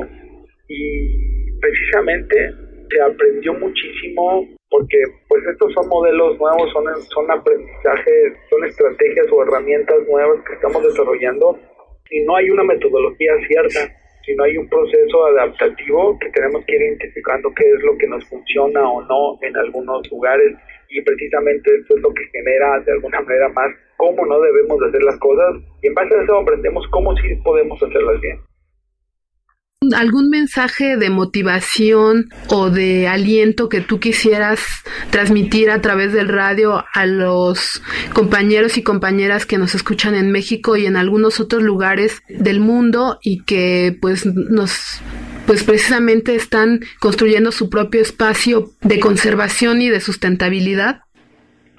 Yo creo que estamos en un grado de evolución de nuestro país y en términos generales de nuestro medio ambiente, ya no es suficiente nada más pensar en todos los impactos o todos los beneficios que podemos hacer o no hacer en, términos ambientales. Creo que llega un momento en que se invierte la balanza de lo que históricamente se venía haciendo de solo aprovechar y no conservar a la visión que podemos estar cayendo en el error de instituciones o de organizaciones, vaya, estar implementando estrategias netamente de conservación. Y en realidad considero que la misma naturaleza nos indica que todo esto es un equilibrio. De hecho, nuestra propia legislación lleva este concepto en su mismo nombre. Entonces, creo que los mismos procesos de intervención social y los mismos criterios para aplicar proyectos de desarrollo y conservación deben de llevar este, este equilibrio entre lo que podemos o no podemos hacer con los recursos naturales, y no nada más con los recursos naturales, sino con todos los valores sociales, culturales que tenemos en nuestro país. Creo yo que debemos siempre de mantener ese equilibrio, asegurarnos de que esto lo puedan seguir haciendo nuestros hijos y nuestras generaciones que todavía tienen. ¿no? Entonces yo, yo pensaría que las comunidades deben de hacer el compromiso junto con todas las instituciones que estamos trabajando en pro porque al, al, último todos somos parte de una comunidad, los que vivimos en las ciudades grandes o medianas, hasta los que viven en las comunidades rurales, en realidad no somos aislados, vaya, no hay ni una barrera en la línea de costa que divida el mar y la tierra, tampoco hay una barrera entre las grandes ciudades que divida las comunidades rurales o ranchos de las grandes ciudades. Todos estamos interrelacionados y en realidad todos somos parte de la misma comunidad. Todo lo que nosotros hacemos, pues es con, con el mismo fin donde, donde desarrollamos nuestras actividades. ¿Alguna cosa que tú quisieras agregar a esta entrevista adicional a lo que ya hemos platicado? Sí, mira, agradecer la, oportunidad de manifestar lo que nosotros hacemos. Qué bien que haya este tipo de espacios para poder aprender de lo que están haciendo en otros lugares. Yo ya tuve la oportunidad de escuchar por este mismo espacio de radio lo que estuvieron haciendo en otros lugares y pues doy gracias porque me doy cuenta que ah, somos muchos los que estamos trabajando en esto. Tenemos muchísimo muchísimo que aprender uno del otro. Y lo más importante es que ahí estamos y que hay la voluntad y la disposición de instituciones y de comunidades y de organizaciones para trabajar en, en esto. Y pues me da muchísimo gusto pues que cada vez haya más gente que está despertando hacia ese equilibrio que mencionaba anteriormente. Muy bien, este Francisco, pues te queremos agradecer mucho el, el, espacio y el tiempo que nos has brindado para esta entrevista y pues por haber compartido también el trabajo de Niparajá para los otros espacios de esperanza. No, con mucho gusto y seguimos a la orden en lo que podamos nosotros colaborar desde este, este pedazo de país. Ok, pues muchas gracias Francisco. No, a ti Cristina, hasta luego. Hasta luego, que estés muy bien. Acabamos de escuchar a Francisco Olmos de Niparajá en Baja California Sur. Ahora vamos a escuchar una pieza de las hermanas Huerta titulada Puerto de Ilusión.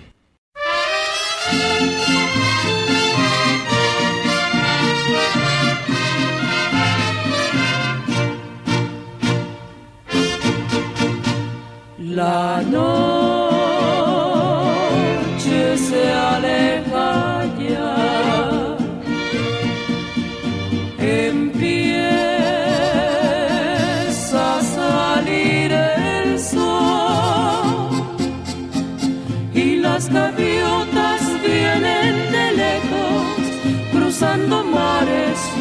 buscando amor. También con el corazón cansado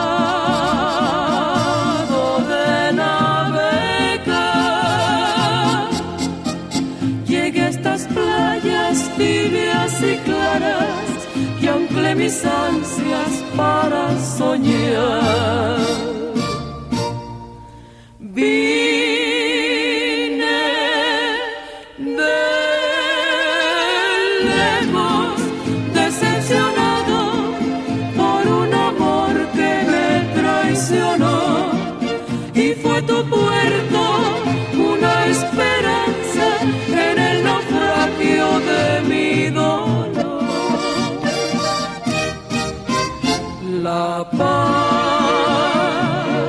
Puerto de ilusión. Remanso de amor. Como una perla que el mar encierra, así te guarda mi corazón. Como una perla que el mar encierra, así te guarda mi corazón.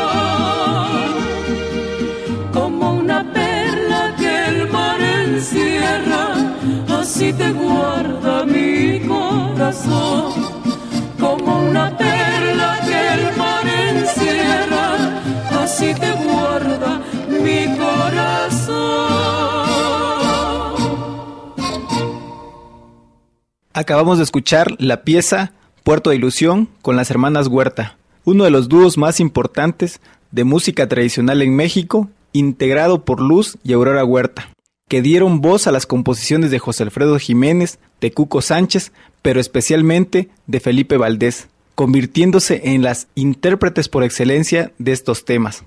El género que interpretaban estas dos mujeres está comprendido entre la música ranchera, que popularmente en México tuvo una amplia aceptación, sobre todo con la música de mariachi. Se dice que sus orígenes datan del siglo XIX, pero que fue desarrollado en el Teatro Nacionalista del periodo posrevolucionario de 1910 y que se convirtió en el ícono musical popular del México de ese momento y que hasta la fecha sigue siendo uno de los símbolos más importantes en los géneros musicales que se escuchan en nuestro país. Las hermanas Huerta representan esta fase de nuestra música ranchera mexicana en las que dos voces cantan prácticamente al unísono, solo haciendo lo que en música popular se denomina una cuarta o una octava, es decir, popularmente hacerle segunda a la voz primera. Sus canciones como Te volaste la barda, No sigas llorando, Carta abierta, En las cantinas, Mal pagadora de amores, llenaron por mucho tiempo las horas vespertinas en las que las radios inundaban la atmósfera no solo en las grandes ciudades del país, sino allá en donde podría alcanzarse a captar alguna señal. Dos estaciones fueron las emblemáticas en donde artistas como las hermanas Huerta se volvieron famosas. La XEW y la XEQ. Ambas competían por tener las y los mejores artistas para capturar a ese público ávido de escuchar a través de las ondas gercianas el canto popular mexicano. ¿Estás escuchando? Espacios de Esperanza.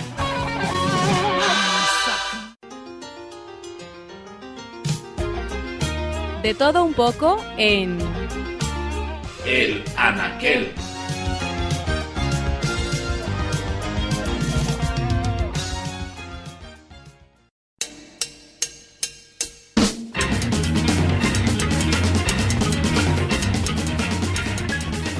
toda una hazaña. Seguramente alguna vez nos hemos preguntado si es posible mover un edificio. Y de ser así, ¿cómo es esto posible? En la actualidad existen varios edificios que se mueven con la energía del sol o del viento. Edificios que incluso a través de su movimiento generan más energía de la que utilizan. Aunque parezca casi imposible, esto se ha vuelto una realidad y se denomina arquitectura dinámica. la cual se inspira en el movimiento de algunos elementos de la naturaleza, combinando la ciencia, la arquitectura y lo último en tecnología y diseño. Un ejemplo de esto es la Torre de Dubái construida y diseñada por David Fisher. Este movimiento y desplazamiento de algunos edificios tienen sus antecedentes desde hace muchos años antes y fueron alentados por el deseo que la humanidad tiene de modificar su entorno, el cual cada día establece más y mayores retos. En países como Portugal, Suiza, México y muchos más, podemos encontrar ejemplos de edificios que han sido desplazados y cambiados de ubicación debido a la reconfiguración de las ciudades atendiendo a las cambiantes necesidades del ser humano. El ejemplo más interesante en nuestro país fue el desplazamiento del edificio de la Telefónica Mexicana, incitado por la inminente demolición de esta gran construcción histórica que interrumpía la circulación de la calle Juárez en Guadalajara. Ante esta radical decisión del gobierno de la ciudad, el ingeniero Jorge Matute Remus, con su capacidad excepcional de resolver problemas temáticos y urbanos, llegó a la conclusión de desplazar el edificio.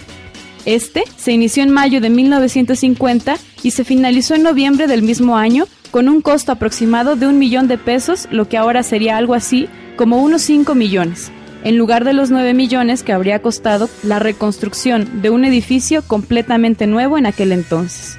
Este inmueble se desplazó 11.82 metros, cifra que el mismo Jorge Matute Remus prefirió cerrar en 12 metros y se realizó sin interrumpir una sola de las actividades, la comunicación telefónica en la ciudad y el servicio de drenaje. Claro está que para ese entonces el desplazamiento sin interrumpir las actividades de un edificio histórico construido en 1928 y que además pesaba 1.700 toneladas, había generado gran desconfianza entre quienes trabajan en él, por lo que el ingeniero, como medida para aumentar la confianza entre las operadoras y permanecer dentro del edificio sin detener sus labores mientras éste era desplazado, le pidió a su esposa, doña Esmeralda Villaseñor de Matute, que entrara al edificio con su hijo, Juan Jorge, de 7 años, a acompañar a las operadoras. Ahora ustedes se preguntarán, ¿cómo es que semejante hazaña se llevó a cabo? Para desplazar el edificio de sur a norte fue necesario construir 1.800 metros de rieles y la utilización de 12 gatos mecánicos de tipo ferrocarril, los cuales ayudaron a liberar la fatiga de cada columna del edificio para posteriormente ser cercenadas y trasladar el peso a los casquetes sin perder en ninguna ocasión el balance ni la estabilidad del inmueble. Posteriormente, estos casquetes fueron asentados sobre vigas de acero que corrían de norte a sur y de oriente a poniente, haciendo posible el deslizamiento sobre 480 rodillos colocados de manera radial para que en la última etapa el edificio se alineara con la calle Juárez.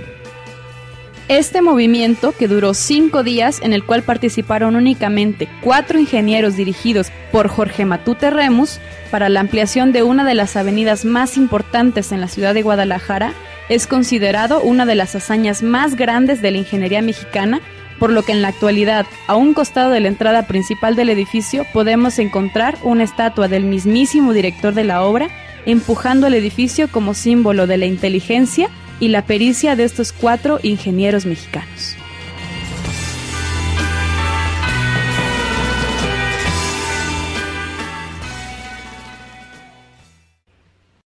Espacio Internacional.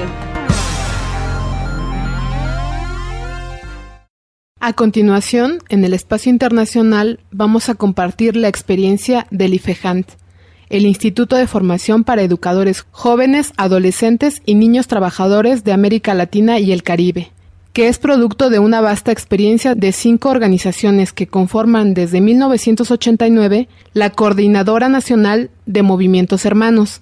El IFEJANT nace por mandato del tercer encuentro de niños y adolescentes trabajadores de América Latina y el Caribe, celebrado en Guatemala en 1992 como una institución en respuesta a la necesidad de asegurar que los educadores y colaboradores de jóvenes, adolescentes y niños trabajadores reciban una formación integral y sistemática. Posteriormente, el IFEJAN se incorporó al Movimiento Nacional de Niños y Adolescentes Organizados del Perú para dar formación a sus educadores y colaboradores.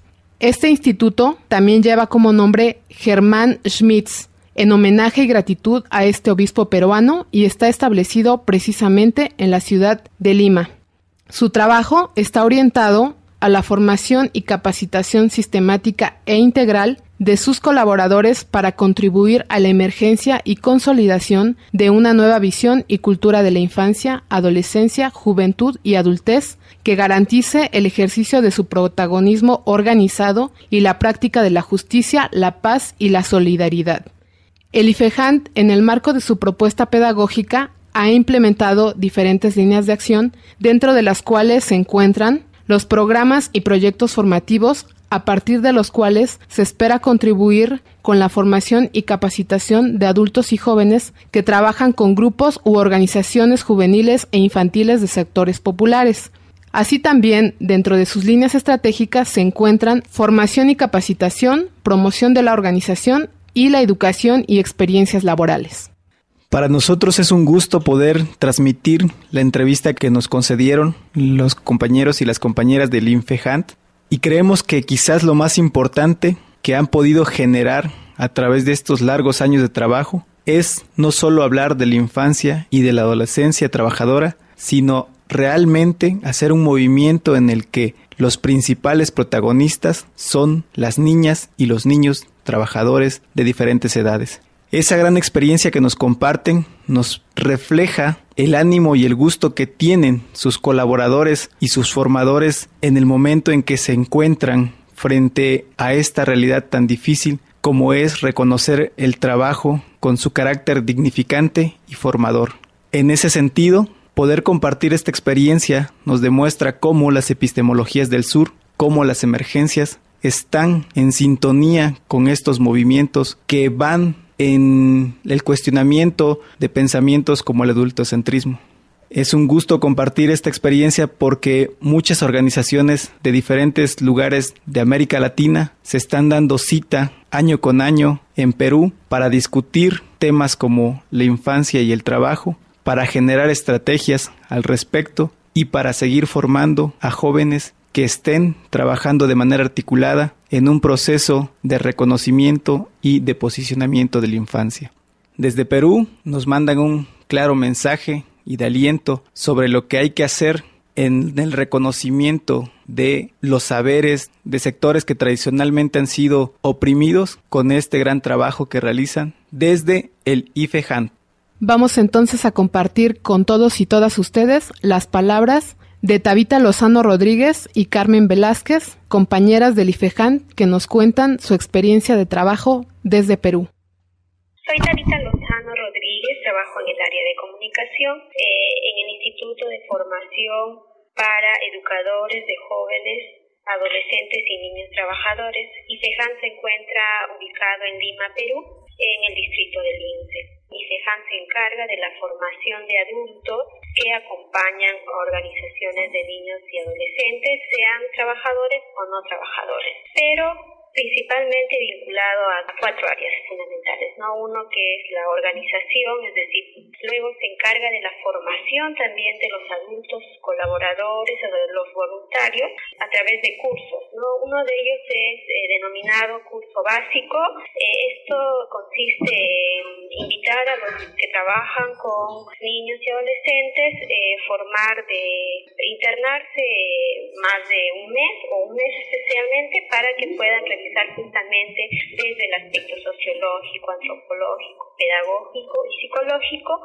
La otra área es el área de, acompañamiento a docentes que trabajan con los niños en instituciones educativas, pero que un buen porcentaje de esas instituciones tiene niños trabajadores. ¿no? Casi el 60, 70, 80% son niños trabajadores que asisten a estas instituciones. Entonces el ICEJAN se encarga de la formación de estos educadores y también de la organización de los niños en las instituciones educativas en el barrio. Y una de las acciones de ICEJAN que ha tenido gran relevancia es justamente el programa de microfinanzas o micronegocios para niños que se encuentran trabajando, ¿no? Y la otra línea es la línea de publicaciones o de sistematizar todos esos conocimientos, toda esa experiencia a través de publicaciones. Tenemos más de 30 publicaciones realizadas en estos 17 años de vida que tiene la institución ICEJA. La otra línea también es el trabajo interinstitucional Una de las últimas acciones que vienen incidiendo es en la participación de, de la revisión del nuevo anteproyecto de ley sobre el Código Niños y Adolescentes. Los niños se organizaron al ver que los congresistas estaban teniendo la propuesta de ley de modificación de este nuevo código. Los niños se organizaron, buscaron unos asesores este, en temas legales y empezaron a trabajar todo el código para, desde la propuesta, desde la mirada de los niños, enviar a los legisladores qué es lo que se quería incidir. Los niños han pedido ser parte de esta comisión. Bueno, la comisión no le ha dado esa oportunidad porque generalmente todavía vivimos en contextos adultocéntricos donde dicen que los niños todavía no tienen la capacidad. Pero a pesar de eso, los niños han pedido ser partícipes de este equipo de trabajo y han eh, formulado sus opiniones a partir de este, este proyecto de ley. Quizás también complementar que los cuatro principios básicos desde el enfoque de es justamente la pedagogía de la ternura, eh, la valoración crítica del trabajo, la organización como herramienta que promueve la incidencia social y política en todos los espacios sociales. Esos cuatro principios básicos son los que mueven el trabajo aquí en nuestra institución. También se ha trabajado a nivel político con las organizaciones, haciendo incidencia en todas las tomas de decisiones cuando se trata de la infancia trabajadora o infancia integral. Les doy pase con mi compañera a ver Carmencita. Hola, ¿qué tal Carmencita? Me gustaría que me comentaras acerca del, del programa de micronegocios con niños y niñas y adolescentes.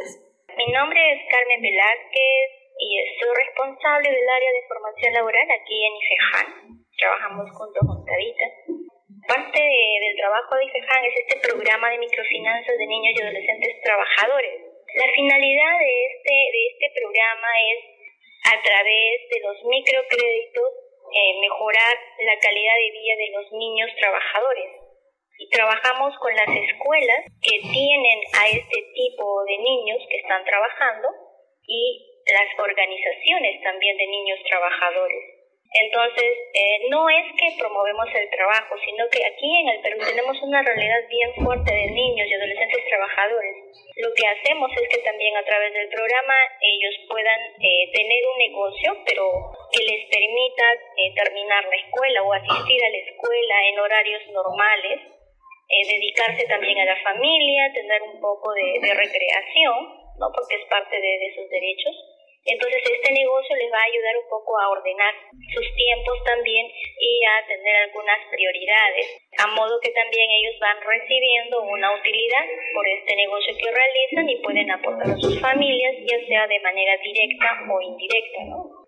Y la decisión de que sea un microcrédito no ha partido tanto de la iniciativa de IFEJAN, sino ha sido la propuesta misma de los chicos adolescentes, porque nosotros eh, promovemos lo que es el protagonismo de los chicos, entonces con ellos siempre estamos co-decidiendo ¿no? y compartiendo un poco el trabajo y como son ellos un poco lo que van a hacer los indicados para que puedan acceder a estos créditos, es que nosotros co-decidimos con ellos, desde las tasas de interés que son bastante mínimas del 1% mensual y también las tasas de ahorro, porque también con los créditos promovemos el ahorro.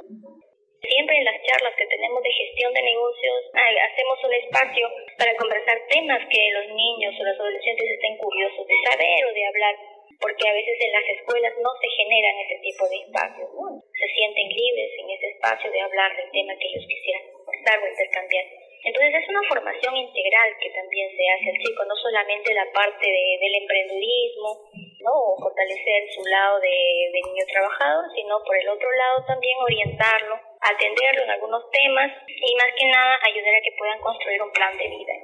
¿Cómo ha sido que a través de este empoderamiento de los niños, las niñas y los adolescentes, a través de estos negocios que de alguna manera están colaborando con su familia, con sus estudios también, cómo se han dado los cambios más importantes o los principales cambios entre ellos?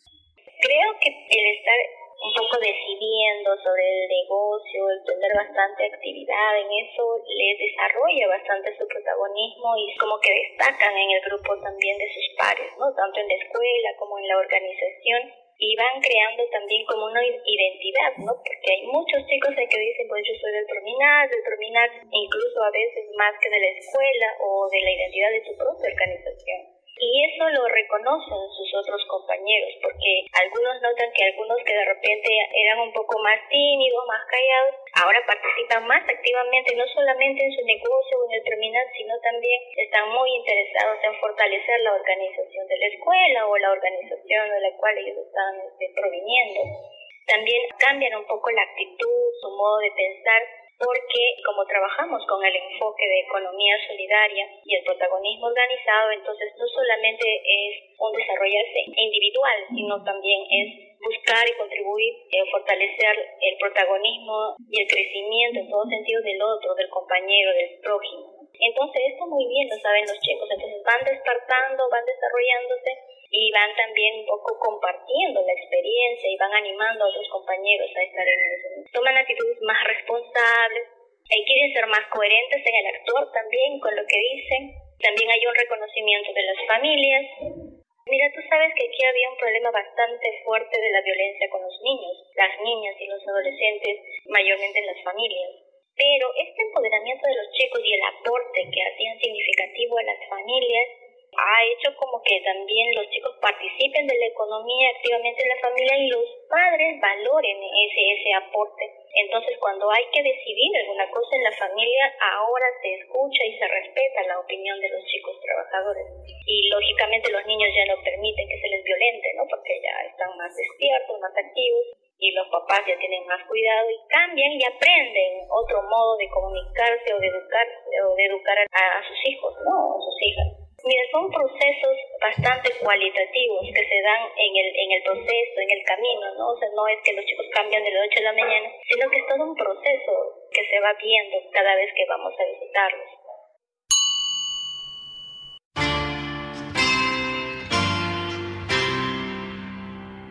El día 9 de diciembre de todos los años se conmemora el Día Mundial de la Dignidad del Niño, Niña y Adolescente Trabajador.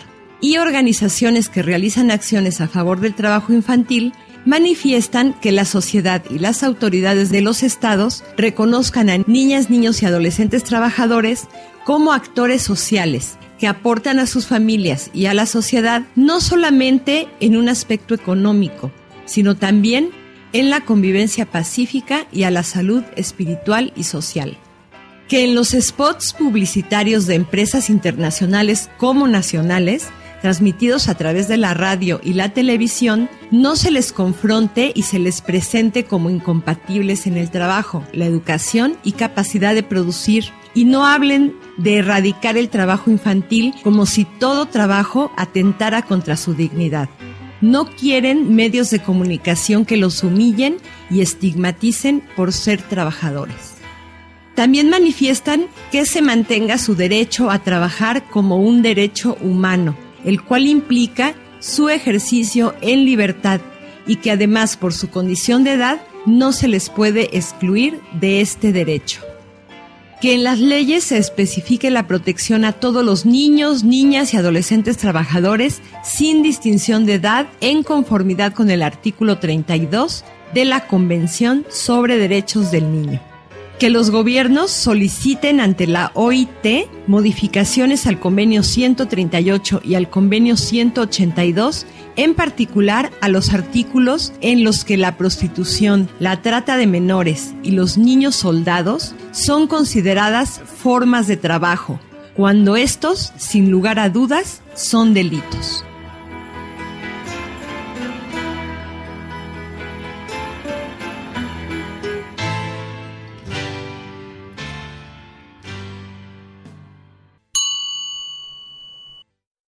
Me contaba un poco eh, también Tevita que están trabajando con los padres y las madres de los niños y las niñas. ¿Cómo ha sido también este cambio entre ellos, no, entre los adultos?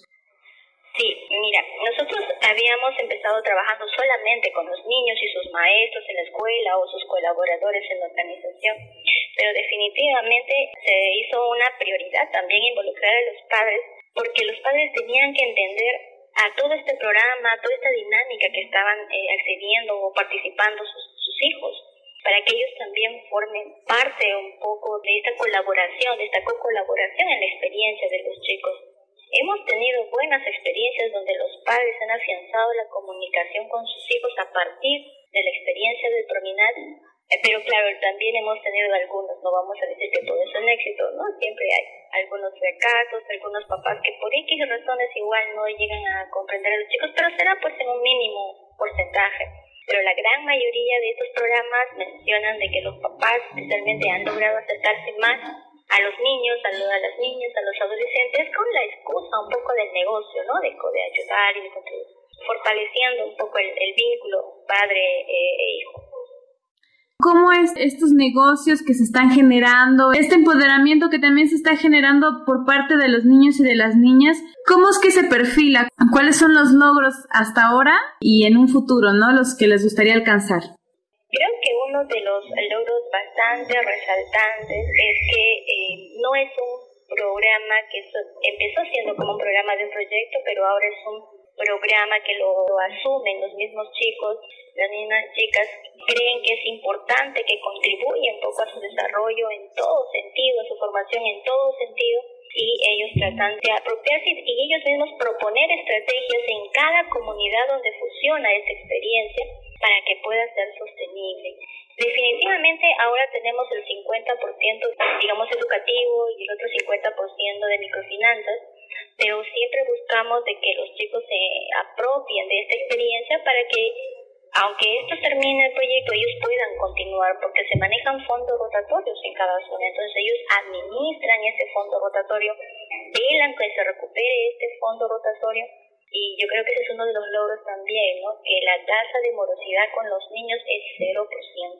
Son mucho más responsables que los padres, bueno, que los adultos en general, incluso que los propios jóvenes.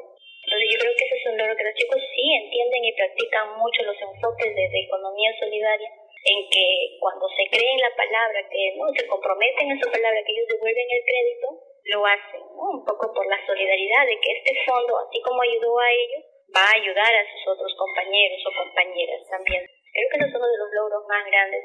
El otro logro es que lo están reconociendo las entidades públicas, como es en el caso del norte, que estamos en Sullana, los, los chicos que pertenecen allá del Prominal ya cuentan con un reconocimiento de la UGEL. La UGEL es un órgano que ve todo lo que es la administración de las escuelas, ¿no? Cuando tenemos un curso, por ejemplo, allá con los chicos, la UGEL emite desde la UGEL, desde su dirección, una aprobación y una autorización e invita a todos los alumnos de las demás escuelas a que participen también de los programas. Igual algunos espacios de la municipalidad cuando hemos tenido esas actividades, ellos se han acercado a ver, han participado de la entrega de los créditos y valoran mucho la responsabilidad con que asumen esos créditos también los chicos. También es a partir de su cultura, en cada una de las zonas los chicos se han apropiado del modelo y la han como que adaptado ¿no? a su propia realidad y todo eso, porque trabajamos con niños tanto del sur como del norte, de la capital, aquí en Lima, compañía de culturas ¿no? y creencias. Entonces, a partir de eso, con todos los respetos a cada una de sus culturas, se ha adaptado este programa de microfinanzas. Bueno, a partir de estos logros, ¿cuáles serían los retos a futuro? Uy, todavía estamos caminando porque uno de los grandes retos que queremos es que ya estos programas sean autosostenibles que por lo menos traten ya de autosostenerse, poder tener un equipo bastante estable entre los mismos chicos, porque también se crea un espacio del autoempleo para ellos, porque son ellos los que hacen el acompañamiento y la recuperación de los créditos, ¿no? Como en una cooperativa, por ejemplo. Y bueno, y que de repente a, en nuestro gobierno, a, partir de diferentes programas, también cuenten al Prominas como un programa que pueda fortalecer el desarrollo de los chicos, especialmente de la infancia trabajadora.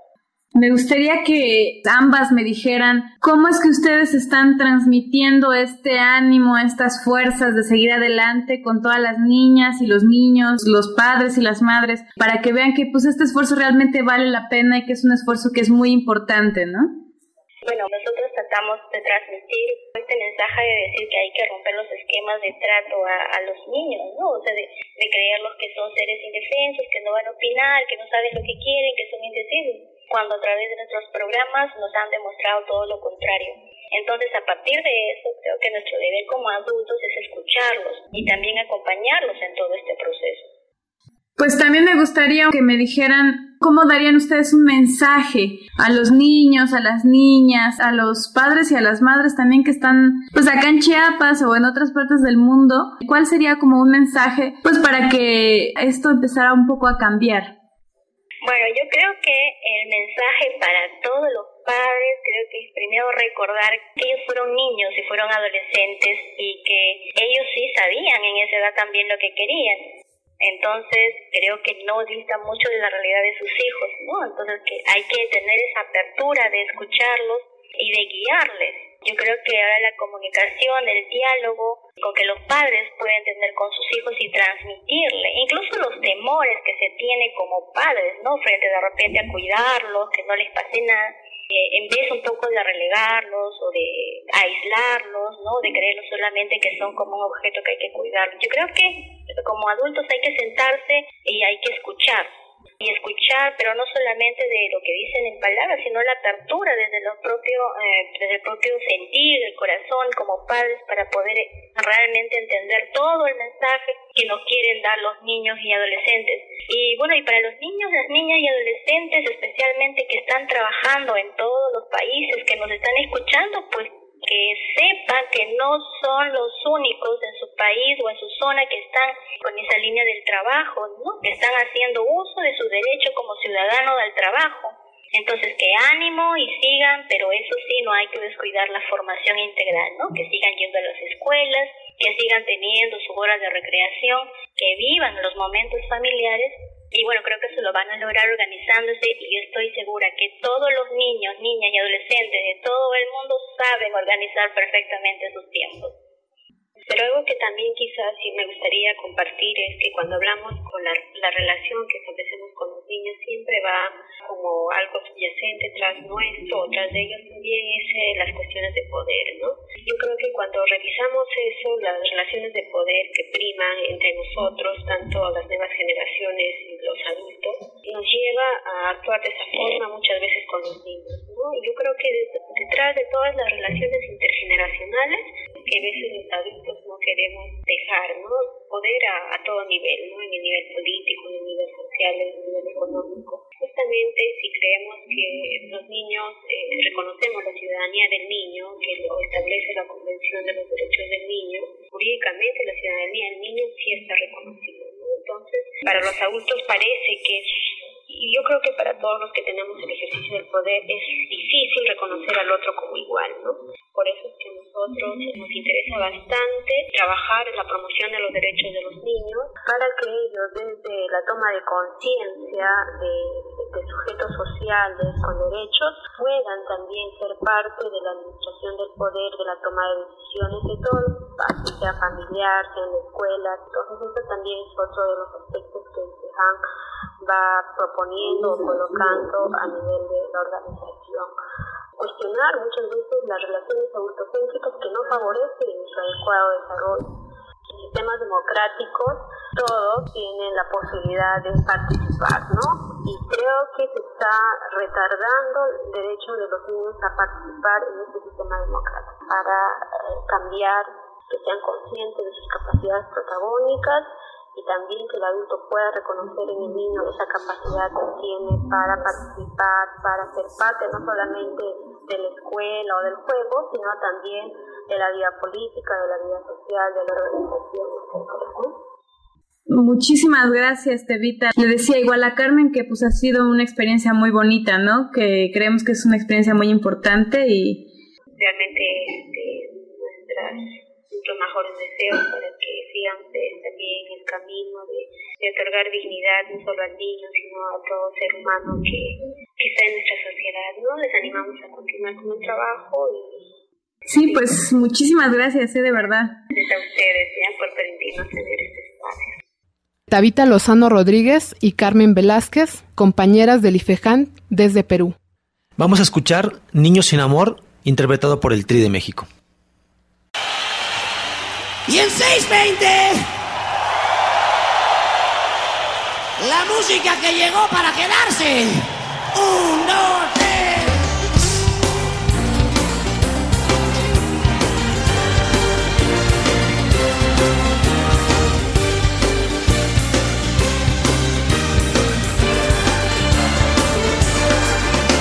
Él nació, ese yo, porque quiso el destino, porque quiso Dios, yo no sé qué fue.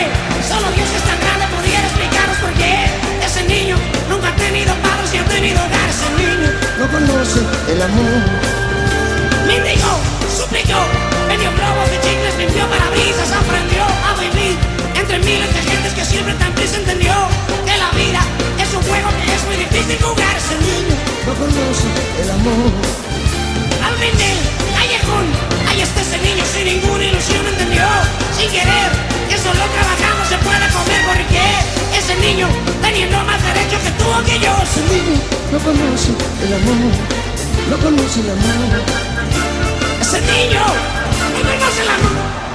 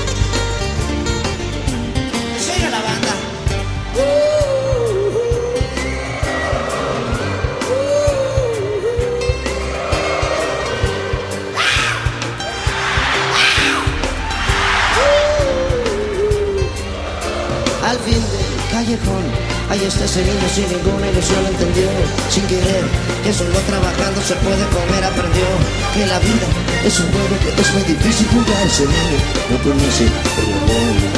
Él nació, qué sé yo, porque quiso el destino, porque quiso Dios, yo no sé, porque fue solo Dios que es tan grande pudiera explicaros por qué. Ese niño nunca ha tenido padres y ha tenido hogar, ese niño. No conoce el amor, no conoce el amor, ese niño.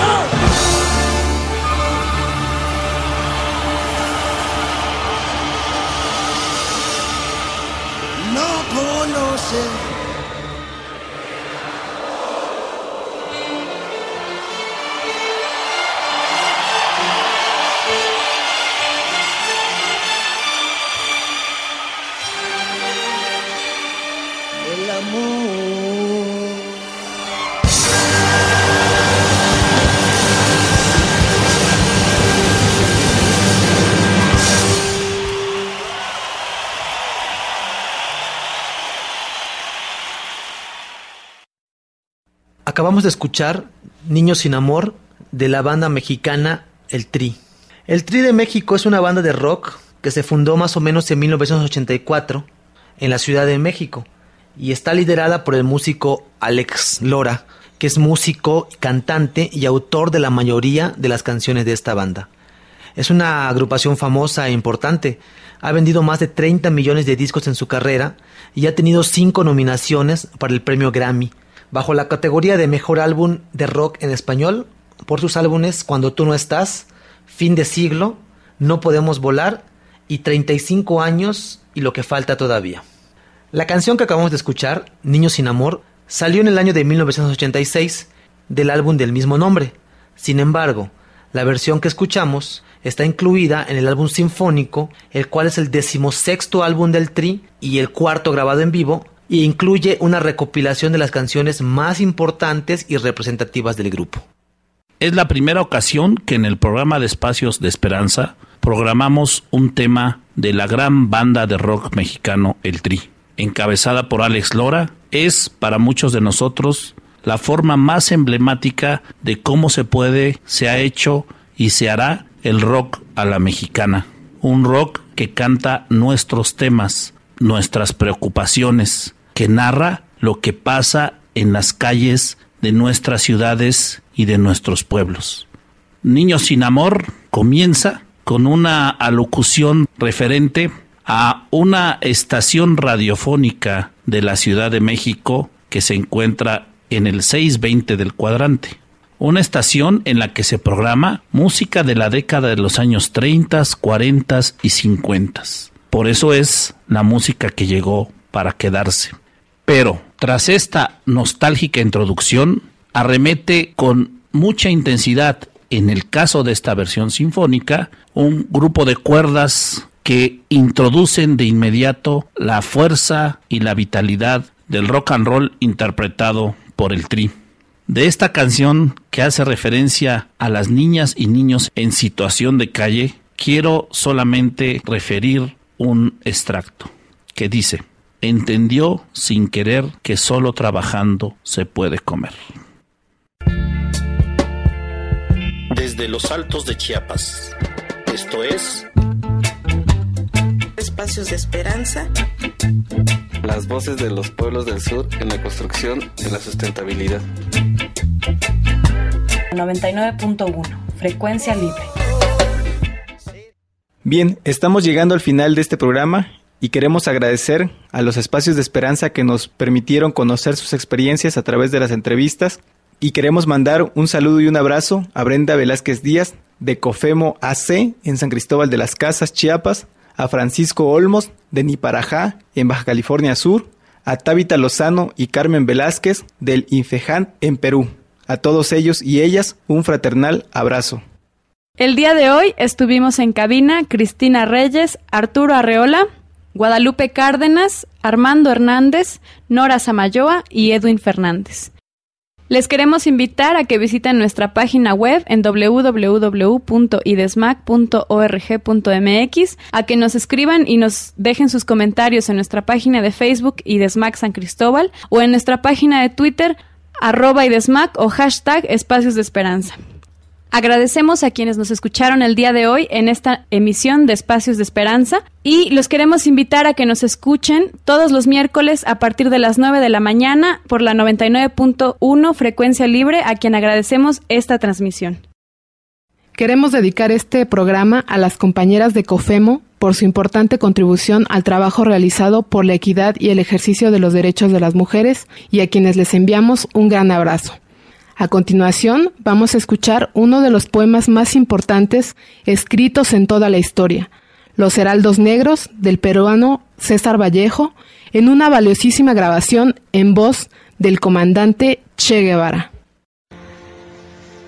Los Heraldos Negros.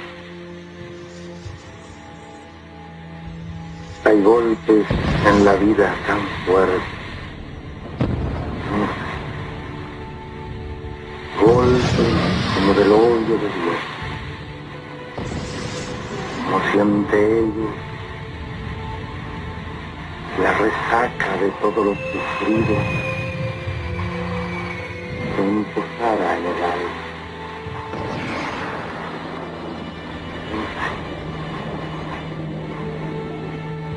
Un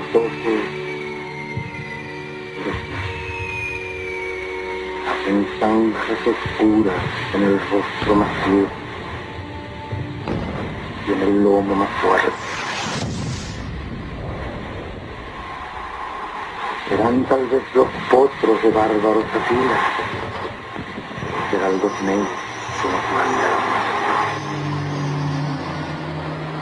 por las caídas hondas de los sustos del alma de algunas fe adorable que el destino placé.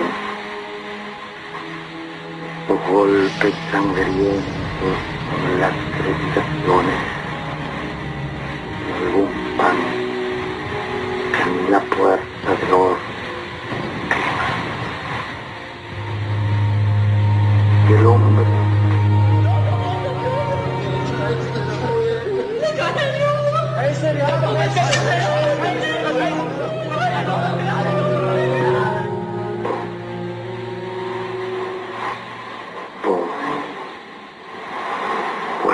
ojos como cuando por sobre el hombro nos llama una palmada. Vuelve los ojos locos y todo lo vivido se posa de culpa en la mirada.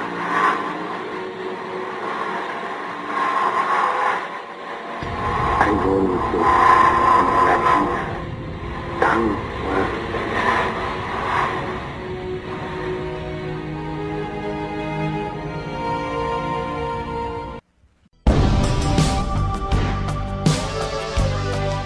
Desde San Cristóbal para todos los otros sures, a los sures que están en el sur y a los sures que están en el norte. Esto fue Espacios de esperanza. Las voces de los pueblos del sur en la construcción de la sustentabilidad.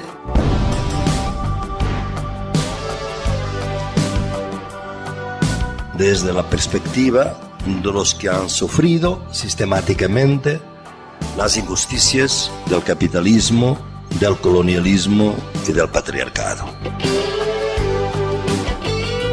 99.1 Frecuencia libre.